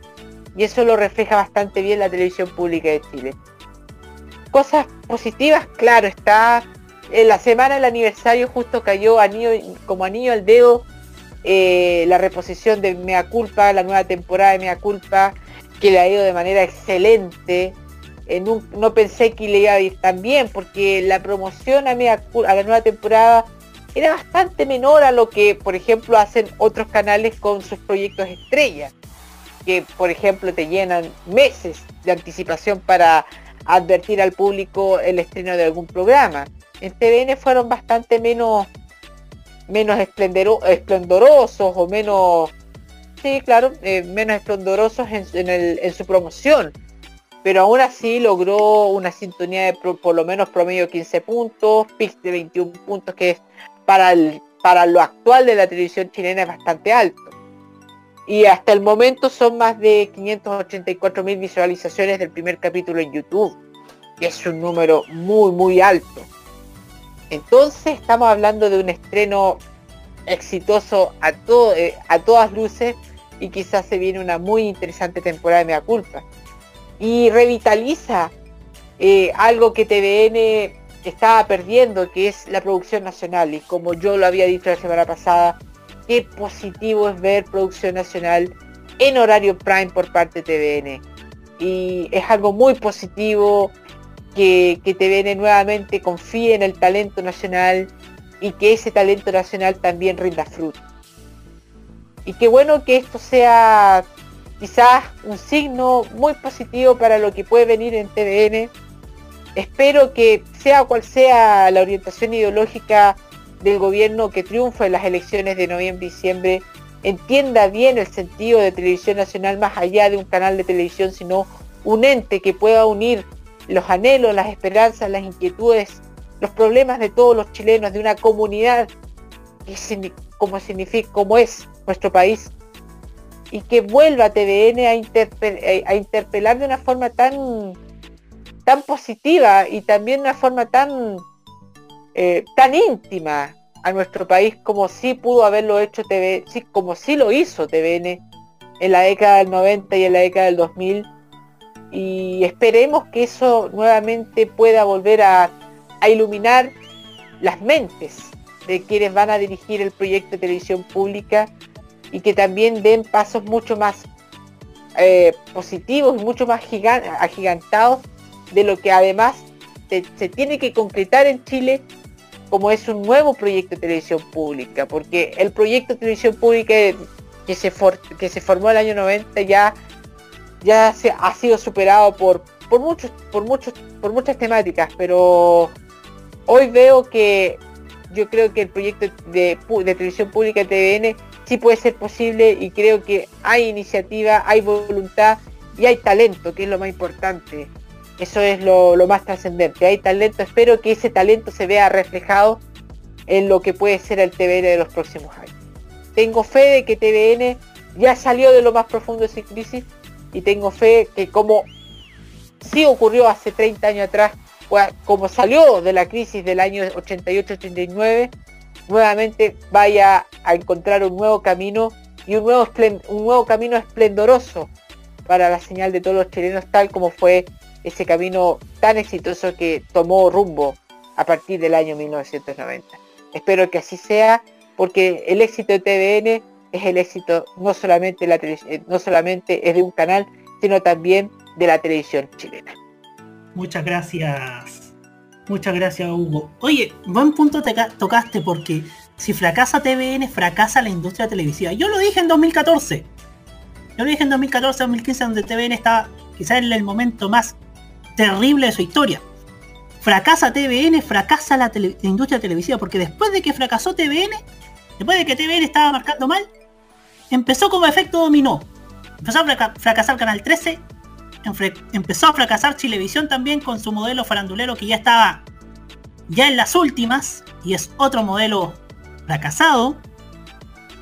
Em, la red también empezó a, prescindir de elementos valiosos de su programación y terminó y terminó casi con el director que lo había que lo había proyectado al, al éxito. Prácticamente también lo destruyó solamente quedaron pocos programas. Y obviamente con mucho experimento que al final nunca cuajó entonces fue como un efecto dominó esto del, fracaso de TVN. Y por último fracasó Mega eh, durante el año pasado, que pese a ser, seguir en el primer lugar, tuvo una crisis interna inédita y eso le sumó la crisis económica que vino por, por prescindir de varios proyectos, entre ellas sus siempre bien rentadas novelas. Entonces si le va bien a TVN, le va bien como bien dice a la televisión chilena y le va bastante, bastante bien a una industria que hace tanto necesita renovarse, pero renovarse bien. Roque Espinosa, su turno. Gracias, Robert. Mira, a ver, el periodo en donde yo más he visto televisión nacional es entre 1990 y 1996. Ese es quizás el mayor, el periodo donde mayor parte he visto la televisión pública. El tema acá es que TVN es más que un canal de televisión. Es un portal que te ha dado la historia de Chile en los últimos 50 años. Una historia que te muestra el país que vivimos por lo menos en los últimos 52 años. Un país que tú, que vivía un proceso de cambios, desde una oligarquía a un poder mucho más cercano a la gente, un país que tuvo que enfrentar un golpe de Estado en 1973, demostró cómo el Estado quiso que vieras lo que ellos quisieran ver, que ellos, lo que ellos quisieran que tú vieras, y cómo TVN se independizó de ese esquema. TVN es la historia de Chile de los últimos 52 años. Está ligada a la historia de nuestro país. Porque va más allá de ser un canal de televisión.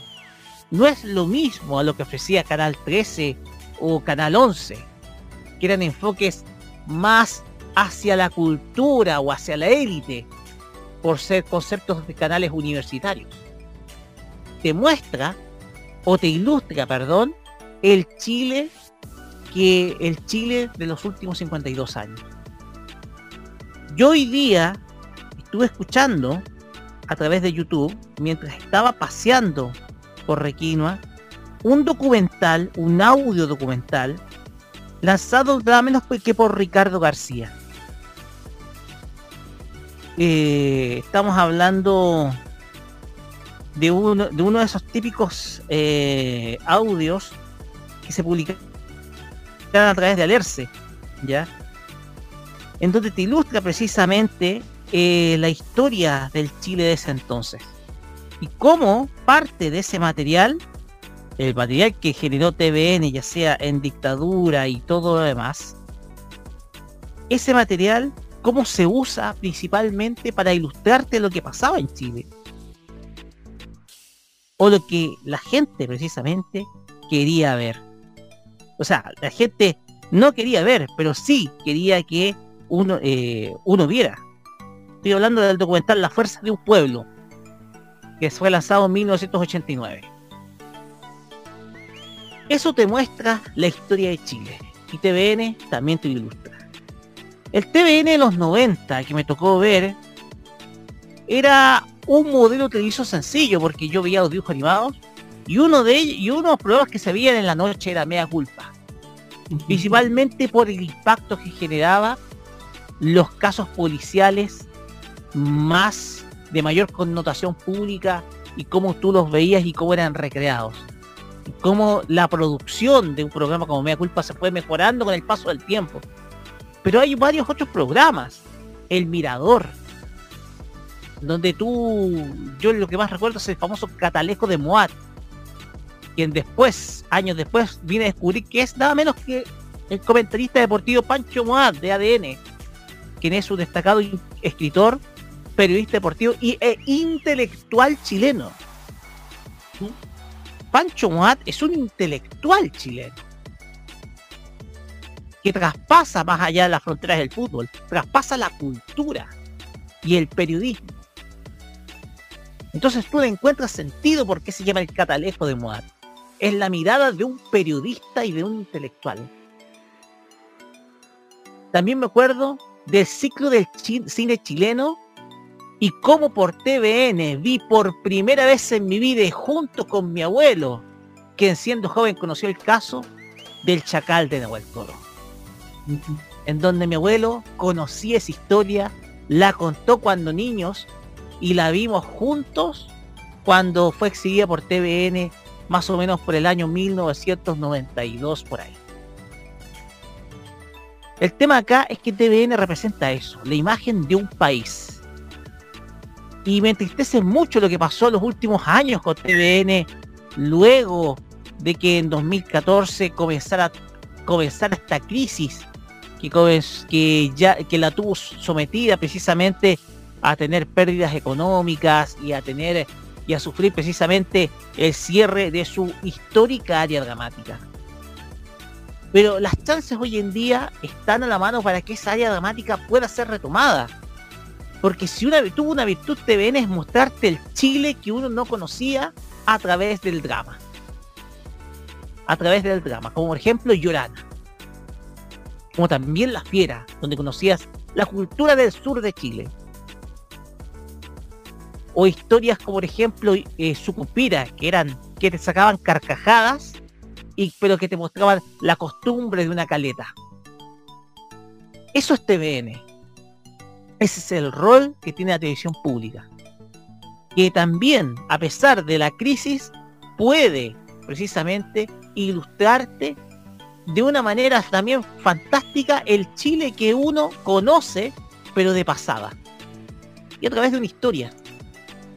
Entonces, si, si TVN le pone entusiasmo a futuro, ahora que bien, no estamos en la época dorada de la plata dulce televisiva como en los 90, en donde se podían hacer dos teleseries al año, están las chances de las productoras. Lamentablemente las productoras han conseguido que los sueldos a los actores sean más bajos. Pero por algo se comienza. Y si TVN se asocia con una productora compartiendo recursos, porque están las cámaras, está la iluminación, buscarse los, parajes, etcétera, puede crear una historia, una telenovela que ilustre al Chile de hoy. TVN tiene esa virtud y por eso lo hace ser algo especial.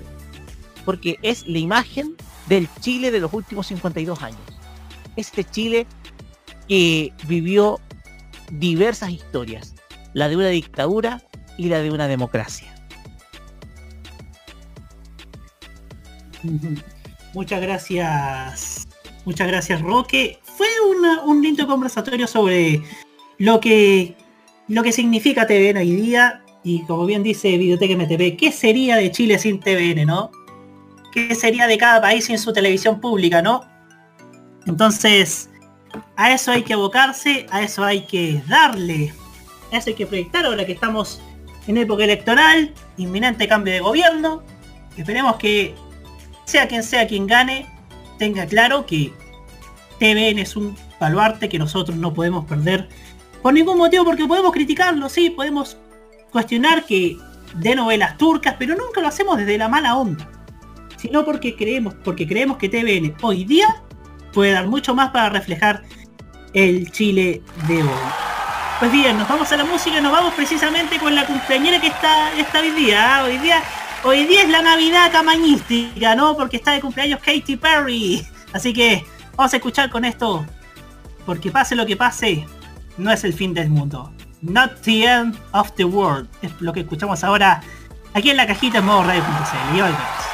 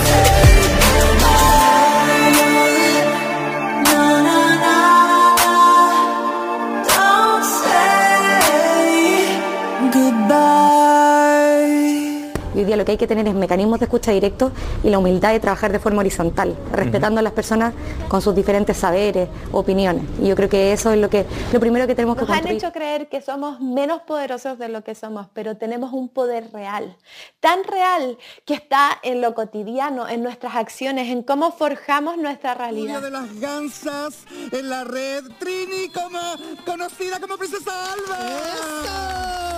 Bienvenida. Muchas gracias por la invitación. No, gracias a Chile está cambiando y su televisión también. Y en este largo camino estaremos ahí. TVenserio.com. Tres años ayudando a forjar la televisión de un mejor país.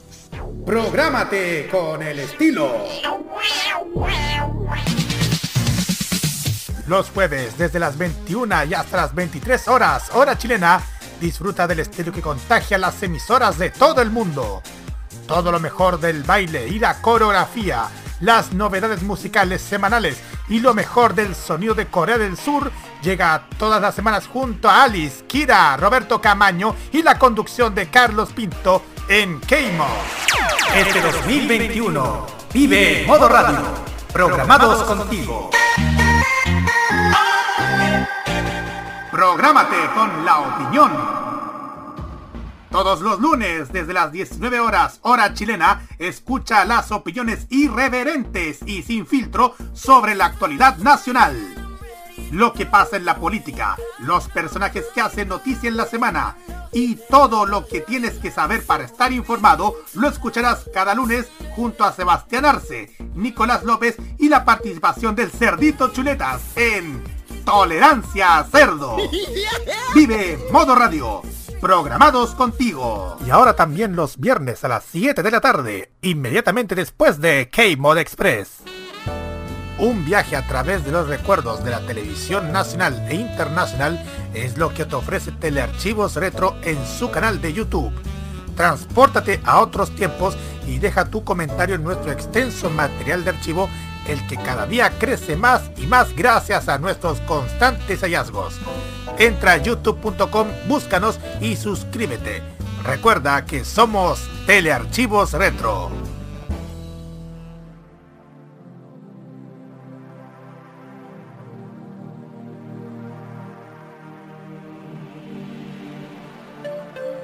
Si hay algo que te apasiona, no permitas que nadie te diga que no puedes hacerlo.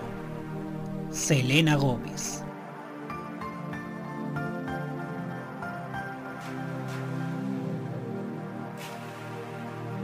Prográmate con Modo Radio.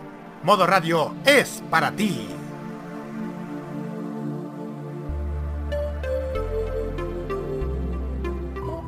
Queremos que la cultura de la calle tenga más cabida en los medios. Y a los tongueros, echémoslos para la calle.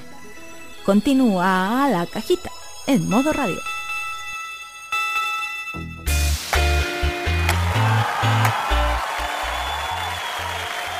23 horas en Punteli, como dicen en, una radio amiga. Seguimos aquí en la cajita desde modoradio.cl y vamos a hablar acerca de un tema de quizás una de las efemérides de, de hoy. Porque aparte del, cumpleaños de Katy Perry, el cumpleaños de, de la Gran Marcha de Chile, también fue el cumpleaños del primer aniversario del plebiscito constitucional. Y como esto es un programa acerca de medios, vamos a hablar acerca de cómo eran los medios entonces y cómo eran los medios, cómo son los medios en la actualidad. Yo no sé, y usted tal vez dirá, bueno, pero no han cambiado tanto. No han cambiado tanto y tal vez, en cierto modo, tenga razón. En cierto modo, tenga razón. Pero sí, podemos reparar en que quizás los códigos de antes ya de, hace un año, tal vez no se puedan aplicar hoy día. Y tantas cosas han cambiado entonces, por ejemplo, ¿se acuerdan, por ejemplo, cuando Joaquín Lavín aparecía todos los días en los matinales? Todos los días en Bienvenidos.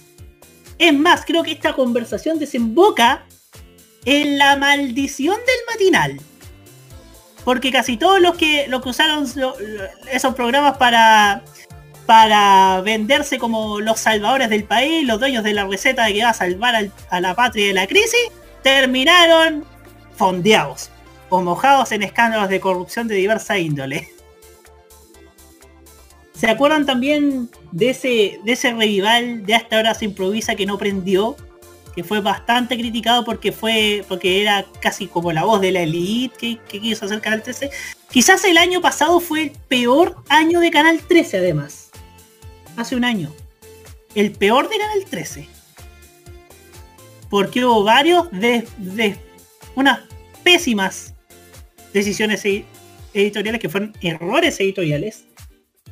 Hubo muchas notas de Tele 13 que fueron cuestionadas, como una que hicieron si mal no recuerdo, acerca de quiénes eran los líderes del rechazo, que era la gente de la vanguardia, que era, gente de ultraderecha que, se juntaba en Apoquindo con Manquehue y, corría y iba caminando por, por toda la calle Apoquindo para hasta llegar a hasta llegar a poco menos del Costanera Center, hasta llegar y llegan a Avenida Providencia y hacían sus marchas.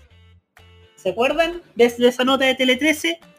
¿Se acuerdan también cuando aparecía Juan Sutil todos los días en televisión? Bueno, eso no ha cambiado. Todavía Juan Sutil aparece todos los días en televisión. ¿Se acuerdan cuando, por ejemplo, otro momento de, la televisión pre-plebiscito, cuando otra habitué de, del Bienvenidos, que es Marcela que fue Marcela Cubillos, que hablaba para, para defender las ideas del rechazo a la nueva constitución y hoy día la vemos como constituyente de hecho. ¿Se acuerdan también cuando, por ejemplo, cuando de esa de ese sketch que hicieron Lavín con con Francisco Vidal recreando el abrazo en Maipú? Creo que fue el peor año de la televisión chilena el año pasado. El peor. Hace un año cuando teníamos el plebiscito constitucional y después del plebiscito tuvieron, tuvieron que definirse un poco más. Hoy día volvieron a estar indecisos, siento yo. Porque hay varias ideas que no se sabe si dar voz o no dar voz. Pero como bien dice Hugo Cárez Navarro, no todas las ideas tienen el mismo peso. Y eso se vio, y el mejor ejemplo fue el llamado plebiscito constitucional, porque a juzgar por los resultados hubo un bloque que fue sobre representado en los medios de comunicación y varios estudios lo, lo, dieron así por hecho, que hubo varios alcaldes, varios personeros de, del oficialismo, de, de Chile Vamos, del Hoy Chile Podemos Más, que estaban sobre representados. Yo lo hablé en su momento en la cajita y en su momento hablamos de un término muy mexicano, que era la telecracia. Que como la televisión imponía a ciertos candidatos. Pero como el chileno hoy día está más despierto, todos esos candidatos que vendió la televisión terminaron fondeándose por escándalos de corrupción. Es lo que yo hoy día le llamo la maldición del matinal. Y reitero, la gran lección que nos dejó es el plebiscito constitucional, es que no todas las opiniones tienen el mismo peso, como lo decía Hugo Pérez Navarro, a quien precisamente le damos el pase a continuación. como siempre yo tengo que poner un poquito una visión un poco más, más positiva en cierto modo. Creo que la televisión del plebiscito fue bastante menos perniciosa que la televisión del año 2017. Porque pucha que la televisión del 2017, a lo que hoy vemos, tenía una agenda, especialmente en el caso de Canal 13, tenía una agenda muy proclive para cierto candidato. Y eso, eso es contundente y eso a nadie le puede decir esto no era así. O sea, yo recuerdo los, todos los Tele 13 abriendo noticias sobre Venezuela. Ahora parece que hay un mayor control. No sé si esto es una convicción editorial o realmente están, están así como están un poco asustadizos. Me gustaría saber cuál sería la, eh, la, la real determinación que han llevado los canales de televisión a tener una posición hasta lo que hoy vemos bastante moderada, digámoslo. Bastante, bastante sensata incluso. No hemos visto ni siquiera grandes campañas de, eh, del- del terror por parte de la televisión como si lo habíamos visto en el 2017 de manera bastante solapada, no tan directa como el año 88, claro está, pero sí solapada. Y creo que los hechos que han ocurrido especialmente la semana pasada con los hechos de violencia relacionados a la conmemoración del 18 de octubre, creo que se cubrieron de la manera que se tenían que cubrir. Yo creo que ya no podemos dejar de dejar de desapercibido el cubrir una manifestación violenta, con todo lo que ello implica. Y eso no significa que se está beneficiando un cierto candidato. Los hechos son como son. Creo que de todos modos la televisión sí, sí eh, eh, entró en errores. La mayoría de los errores fueron los que ocurrieron en la semana eh, del 18 de octubre, pero que luego se comenzó a, entre- a enmendar en cierto. Tanto es así que la televisión fue la que le puso quizás el mayor incentivo para que la discusión del 10% fuese una discusión tan relevante como la que llegó a ser en su momento. Si no fuese por los matinales, la discusión del 10% hubiese sido una discusión bastante menos aterrizada de la que fue. Si no tuviésemos esas cadenas nacionales en los cuatro canales, los cuatro canales hablando las cuatro horas los matinales sobre el retiro del 10%, no hubiese tenido el interés ciudadano que tuvo esa discusión y todas las que vinieron después. Entonces, claro, la televisión chilena pudo haber dicho, no, pues esto no se discute, esto no se habla, porque sabemos que si se habla del 10%, vamos a tener un problema muy grande en la economía. Y eso, como controlador del canal, no me favorece. Y no, pues. Parece que como que ni siquiera la voz de los dueños, de los controladores de los canales se escuchaba en las discusiones que uno veía en los matinales. Tanto es así que se dio el espacio editorial para que cada uno de los conductores tuviese su propia opinión del hecho. Vimos arengas históricas prácticamente de algunos de los conductores de televisión abogando por el 10%. Recuerdo muy bien a, por ejemplo, a Rodrigo Sepúlveda en un momento en, uno de sus programas de los de fines de semana. Y nadie le, le dijo, nadie le reprochó por ello. Es más, lo ascendieron. Lo que sí me, me preocupa es que estos sean reales convicciones que tienen los canales o realmente en estos momentos están tan, eh, no sé, creo, acorralados que no pueden hacer algo que, entre comillas, sea contrario a la ciudadanía. Porque los canales de televisión en los días posteriores al 18 de octubre se vieron bastante amenazados. Y tanto es que se vieron amenazados incluso con manifestaciones al frente de las dependencias de, las estaciones de televisión. Y, eso comenzó como a cambiar un poco, eh, un poco bastante, eh, la forma de cómo cubría los hechos. Y quiero aterrizar a lo que está ocurriendo hoy, a menos de un mes de las elecciones. No uh -huh. veo que los canales de televisión se hay, hayan adoptado una posición ideológica como lo sí lo están ocurriendo en el caso de la prensa escrita. Yo creo que la televisión ha tomado un camino bastante, bastante moderado, reitero, eh, gradualista y, a, y como dicen en el campo, a la guaite, mm. esperando lo que puede venir. Yo creo que más que lo que está ocurriendo ahora, lo que vamos a ver y lo que va a preocupar más que nada va a ser lo que va a ocurrir en el periodo después de las elecciones, cuando asuma ya el próximo gobierno, sea de cual sea. Ahí quizás vamos a ver realmente si la televisión se comprometió, entre comillas, con una posición más ciudadana o está en estos momentos tomando una, una, una decisión más bien de protección y casi de temor por posibles reproches públicos. Lo que yo también pienso que es un error. Uh -huh. Eso hay que estar, nosotros vamos a estar viéndolo porque para eso estamos, como decía un antiguo programa de televisión. Estamos Así nosotros es. viendo lo que ocurre con los medios de, de, los medios de comunicación, especialmente con la tele, que tanto nos gusta. La tele que tanto nos gusta, nos gusta verla, pero también nos gusta criticarla. Y qué bueno que tocaste ese tema. Qué bueno que tocaste ese tema, porque si lo vemos de un lado más positivo, no sé, en estos momentos en la televisión chilena, no se han llegado a los extremos, no solamente de lo que pasó en 2017, que fue quizás los momentos más lamentables editorialmente hablando de la televisión chilena, sino que tiene que ver con lo que pasó en el vecino país del norte, en Perú, donde apenas se supo que Pedro Castillo y Keiko Fujimori iban a la segunda vuelta, hubo muchos medios que se banderizaron a favor de la hija del dictador peruano, peruano-japonés.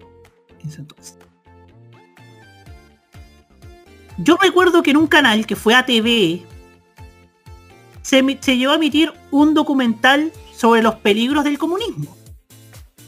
Hubo muchos medios escritos como El Comercio, Pero 21 que tomaron partido y tiraron titulares contra Pedro Castillo. Lo mismo América Televisión, que, tu, que vivió una crisis interna eh, que desembocó en la salida de la editora de un programa dominical de reportaje llamado Cuarto Poder, que quizás para entonces era el programa más prestigioso de la televisión peruana en cuanto a actualidad se refería. Y hubo una enorme crisis de credibilidad y hubo muchos desvarios editoriales en los canales de televisión de Perú, que felizmente hasta ahora, hasta ahora no se sabe qué puede pasar después del 21 de noviembre, hasta ahora no se han cometido. Y qué bueno que no se hayan cometido, porque eso da una mala imagen editorial de lo que es la televisión. Los errores que se cometieron en Perú no se han cometido todavía en nuestro país. Y digo todavía porque, como reitero, no sabemos qué es lo que pueda pasar mañana. Ahora sí, Roque Espinosa, su turno. Me gustó mucho el contraste que hicieron respecto a 2007. lo que pasó en el año 2017 fue incluso descarado. En todo el sentido de palabra. Descarado. Descarado en el sentido en donde obviamente ya sabíamos a lo que estaban los canales de televisión al tratar el tema de Venezuela. El tema acá es que a mí me da gusto de que hoy en día el perfil de la televisión haya cambiado respecto a ese entonces. Porque como yo lo mencioné, hubo un periodo que era pan y circo, pan et, circenses. Pan y circo y lo dijo eh, también la semana pasada el señor Nicolás López, que creo que mucho gusto ilustró precisamente el Chile previo al estallido social. La cuestión acá es que hoy en día la posición de los canales ha sido mucho más cauta. Más cauta.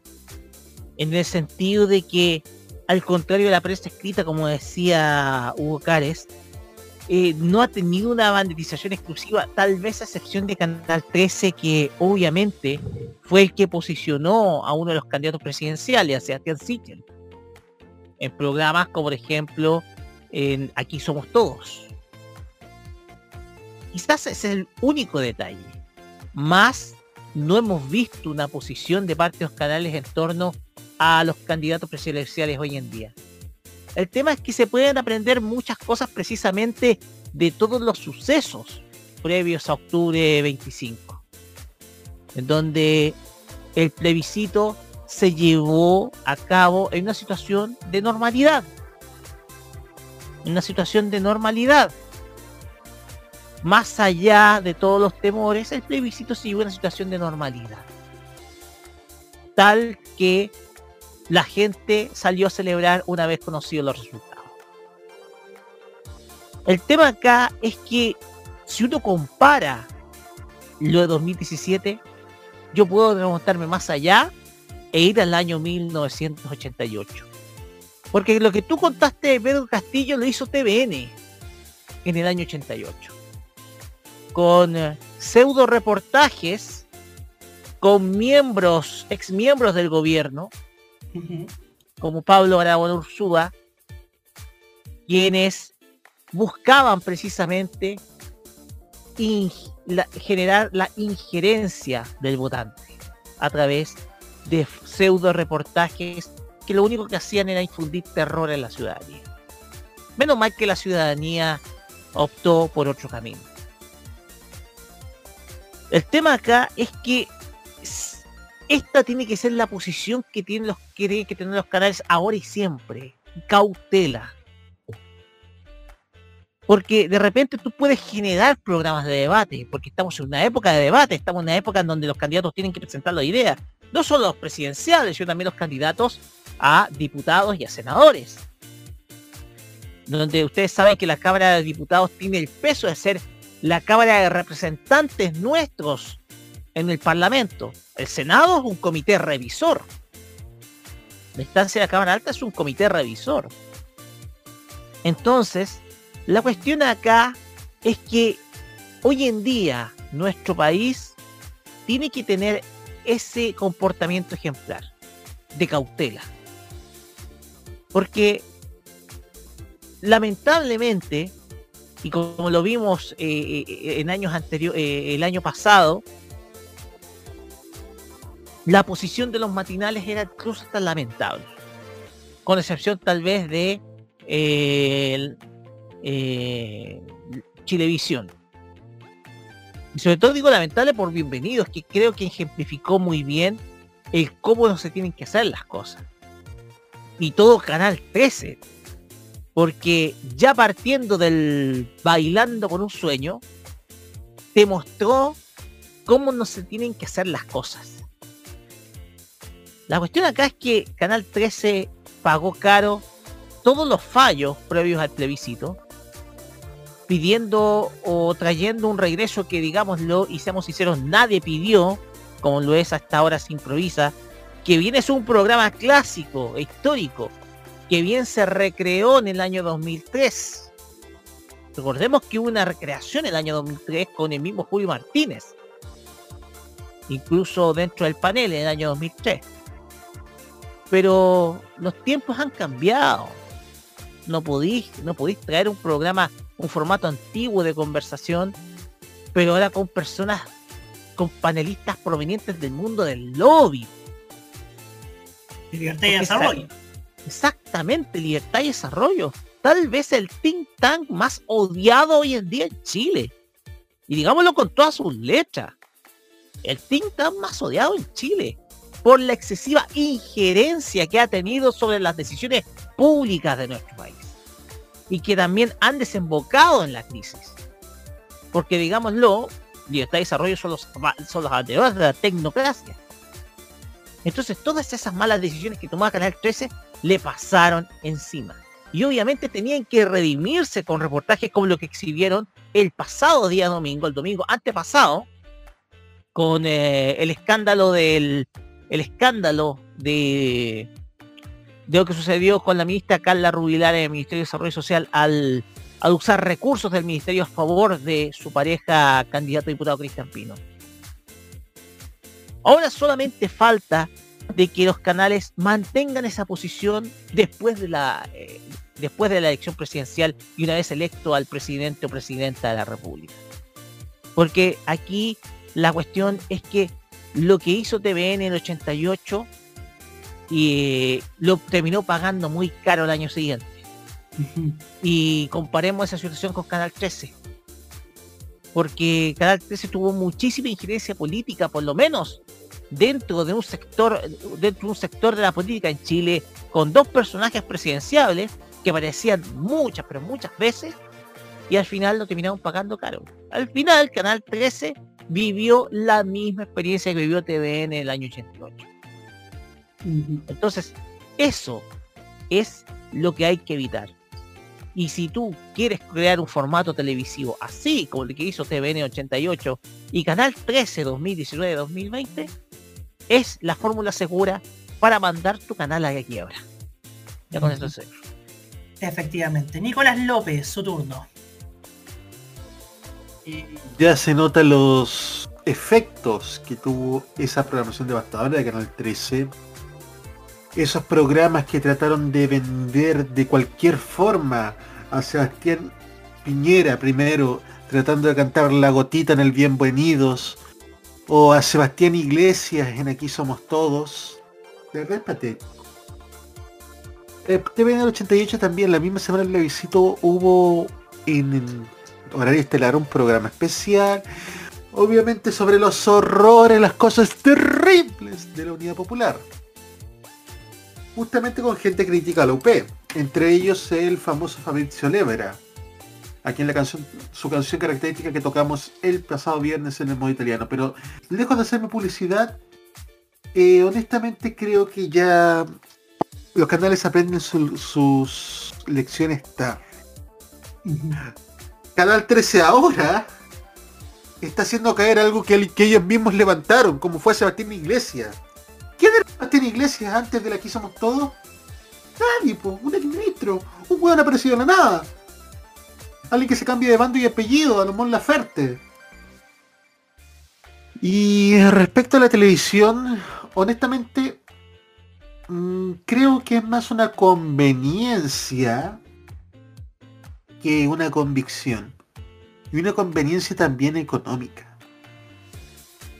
No creo que la televisión haya tenido este enfoque ciudadano porque les nació o porque querían serlo. Fue netamente una conveniencia a raíz de la situación propia del país. La televisión todavía está... Uy, ¿de cómo se me fue la, la palabra? Está aturdida por todos los cambios que ha experimentado el país a partir del 2019. De a poco están empezando a reaccionar. Están empezando a reaccionar de a poco y a algunos les cuesta. Canal 13 ha tenido que pagar muy caro ser vocero oficial de gobierno y de la campaña de Sebastián Iglesia. Lo ha pagado con un cuarto lugar. Y honestamente cuesta mucho, muchísimo, reconstruir confianzas en los televidentes. A TVN le costó, le costó mucho en los 90 y para eso, para recobrar confianza en la audiencia necesitas tener un equipo de lujo, de gente profesional que esté ligado al medio y sepa cómo reacciona la audiencia. Y eso no lo haces con abogados, lo haces con gente que sepa de televisión y parece que en el 13 no escuchan a esa gente. Eso sería.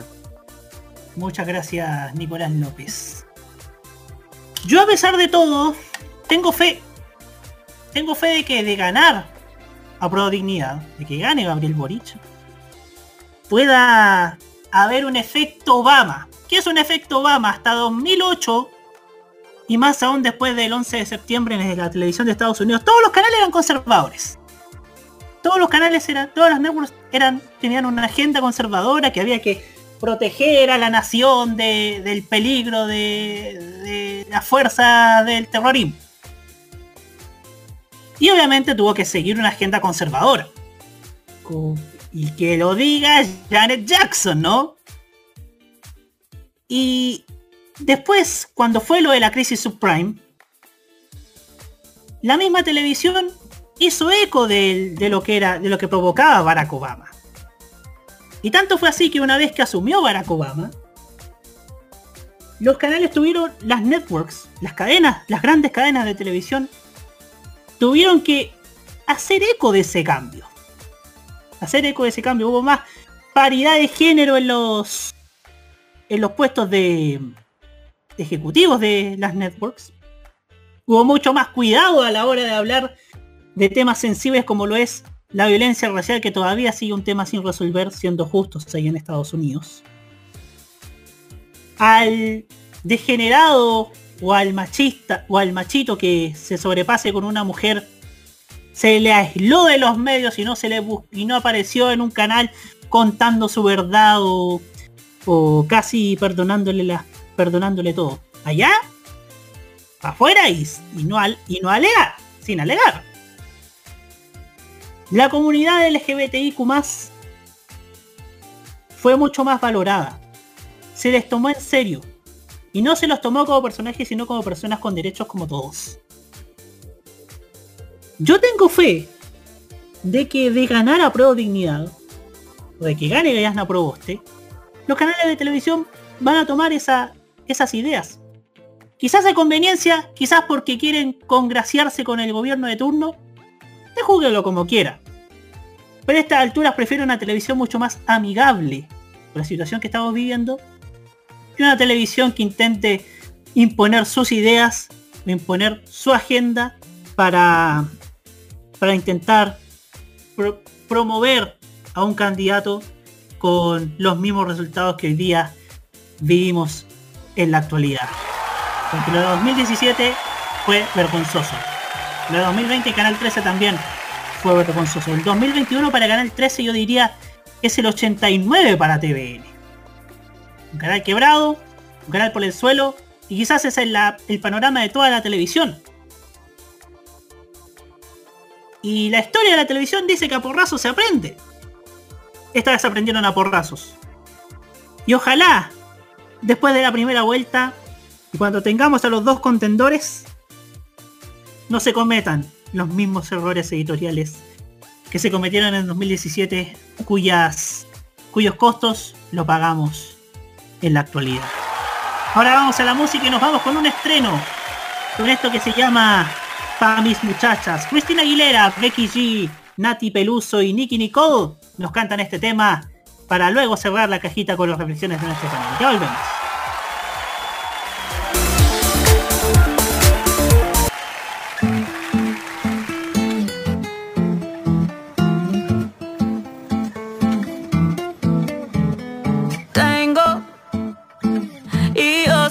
Solita me mantengo. Pa' donde quiera voy y vengo. Hago temblar el piso y no pido permiso. Cuando llego no aviso. Una mujer tan dura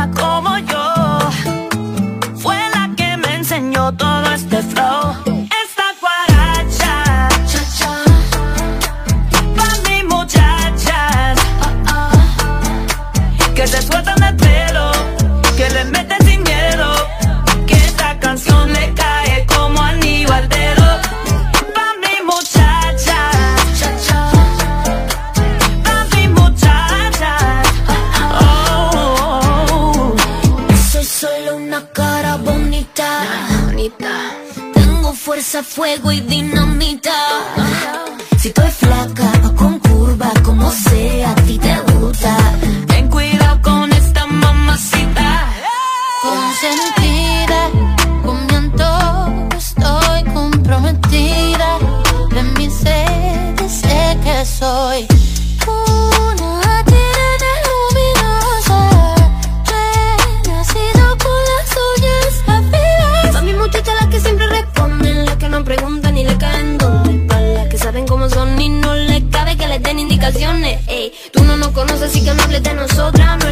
que ha vivido nuestra sombra. Lo que te falta a ti, pues papi, a mí me sobra. No vas a ponernos a todas en contra.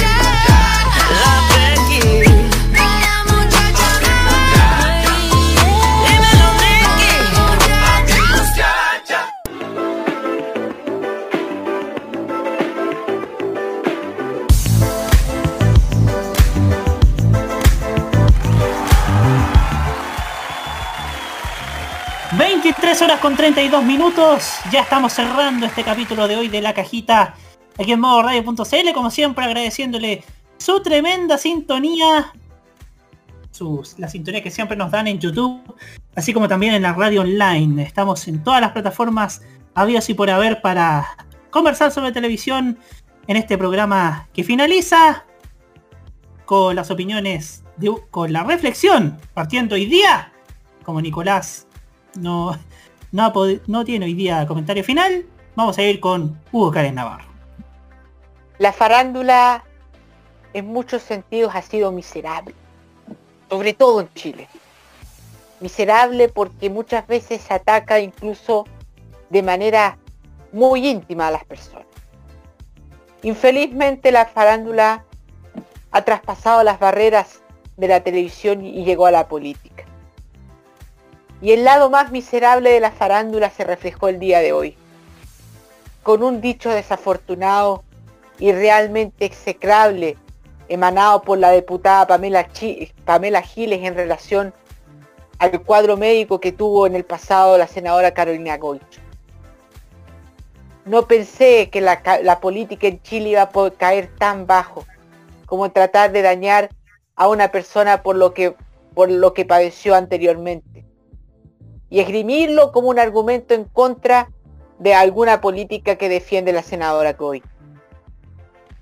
Nunca pensé tampoco que la, farandulización de la política iba a llegar no solamente con, los Team Koala, con los, con los políticos haciendo el ridículo en televisión, sino también a través de las palabras voraces que muchas veces algunos de los, de los faranduleros decían en los programas, en esos espacios televisivos.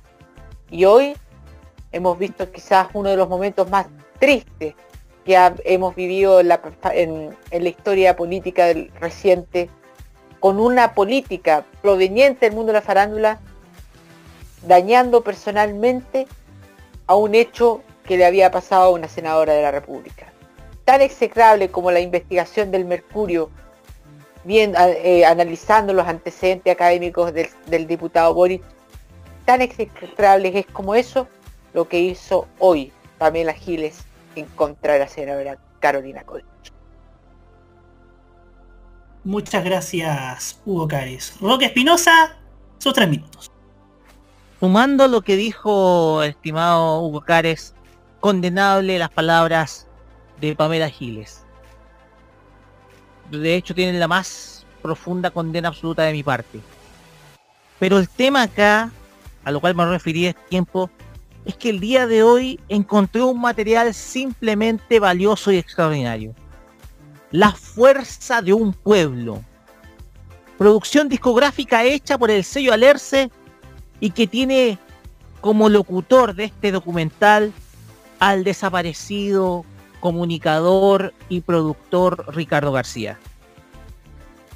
Anteriormente yo de este destacado comunicador he escuchado otra producción, Chile del Dolor a Esperanza, que fue hecho en 1986.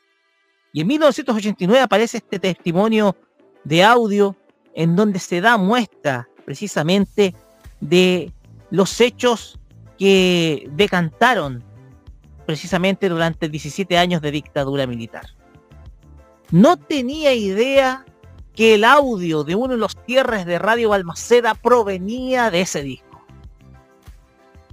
que es el conocido audio en donde aparecen Ignacio González Camus y Belisario Velasco Barahona, resumiendo el bando que decretaba la clausura de la emisora. Y tampoco tenía idea el audio que se difundió del asesinato de Orlando Letelier, el flash informativo dado a conocer por Radio Cooperativa, también estaba en ese disco y fue incluso locuteado y comentado por el mismísimo Sergio Campos Ulloa. Un material extraordinario y sencillamente brillante para alguien que quiera conocer precisamente la historia del Chile en ese entonces un material que solamente un hombre como Ricardo García puede dar a conocer y en donde sin duda alguna uno puede precisamente oír lo que sucedía en el Chile de ese entonces. Comentábamos que TVN reflejaba la historia del Chile precisamente de los últimos 50 años.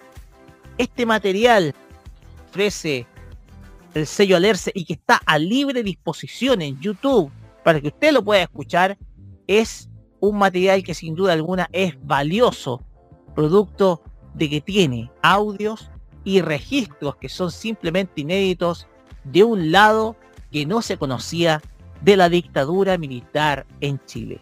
Sin duda alguna, un tesoro que se puede encontrar entre tantos videos de YouTube. Muchas gracias, Roque Espinosa. Mi mi reflexión final va en el sentido de que gran parte del programa de hoy tuvo que ver con los sesgos. Las decisiones editoriales que toma cada medio. Y como siempre hemos dicho, cada medio tiene la línea editorial que estime conveniente. Que, que tiene, cada medio tiene la visión de país.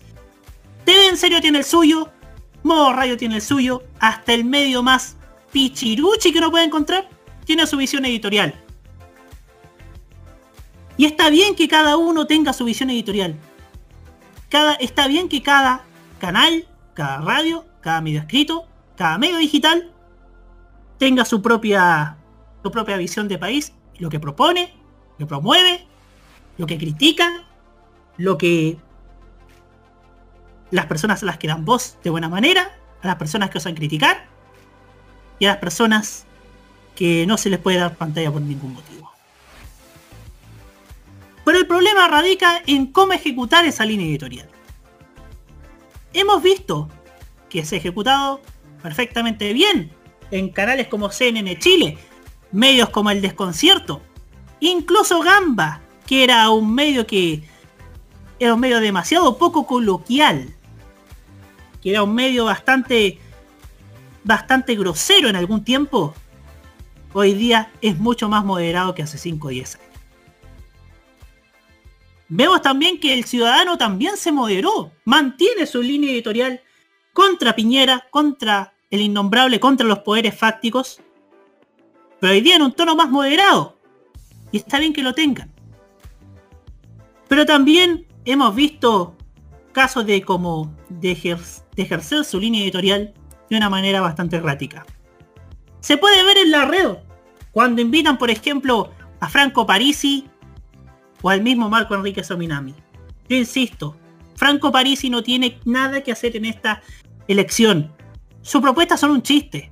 Está en otro país. Está enfrentando cargos pendientes por la justicia.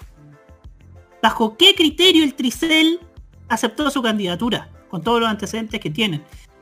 Y la red obvia esas cosas para darle pantalla.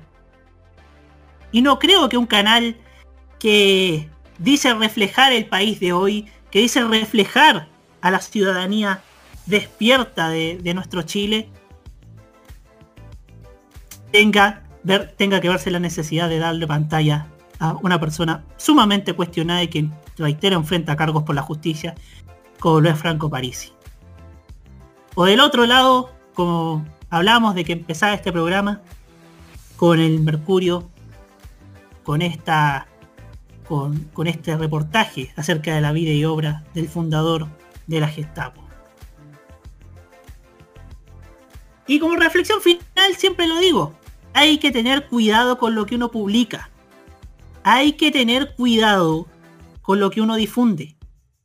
Hay que tener cuidado con las personas a las que a las que das pantalla, a las personas a las que tú promueves. Porque puedes terminar como los liberales en Brasil que terminaron, que terminaron reconociendo que no sabían que Bolsonaro iba a ser tan duro. O aquellos columnistas de Estados Unidos que tomaban las mentiras de Trump como opiniones como hechos y terminaron pidiendo disculpas. Yo no quiero eso para Chile. Hay que tener cuidado con cómo uno ejerce línea editorial. Aún estamos a tiempo y esperemos que la historia que contemos de aquí a diciembre sea mucho más feliz y sea igual de moderada que la que hemos relatado en este programa y en todos los anteriores. Nos vemos en un nuevo capítulo de La Cajita aquí en modo radio.cl. Muy buenas noches. Buenas noches. Buenas noches.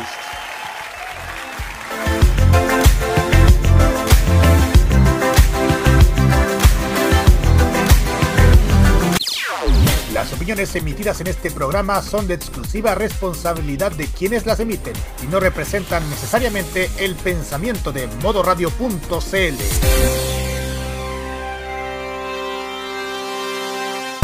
Este 2021 vive cada noche con la mejor compañía musical. Vive Modo Radio. Programados contigo.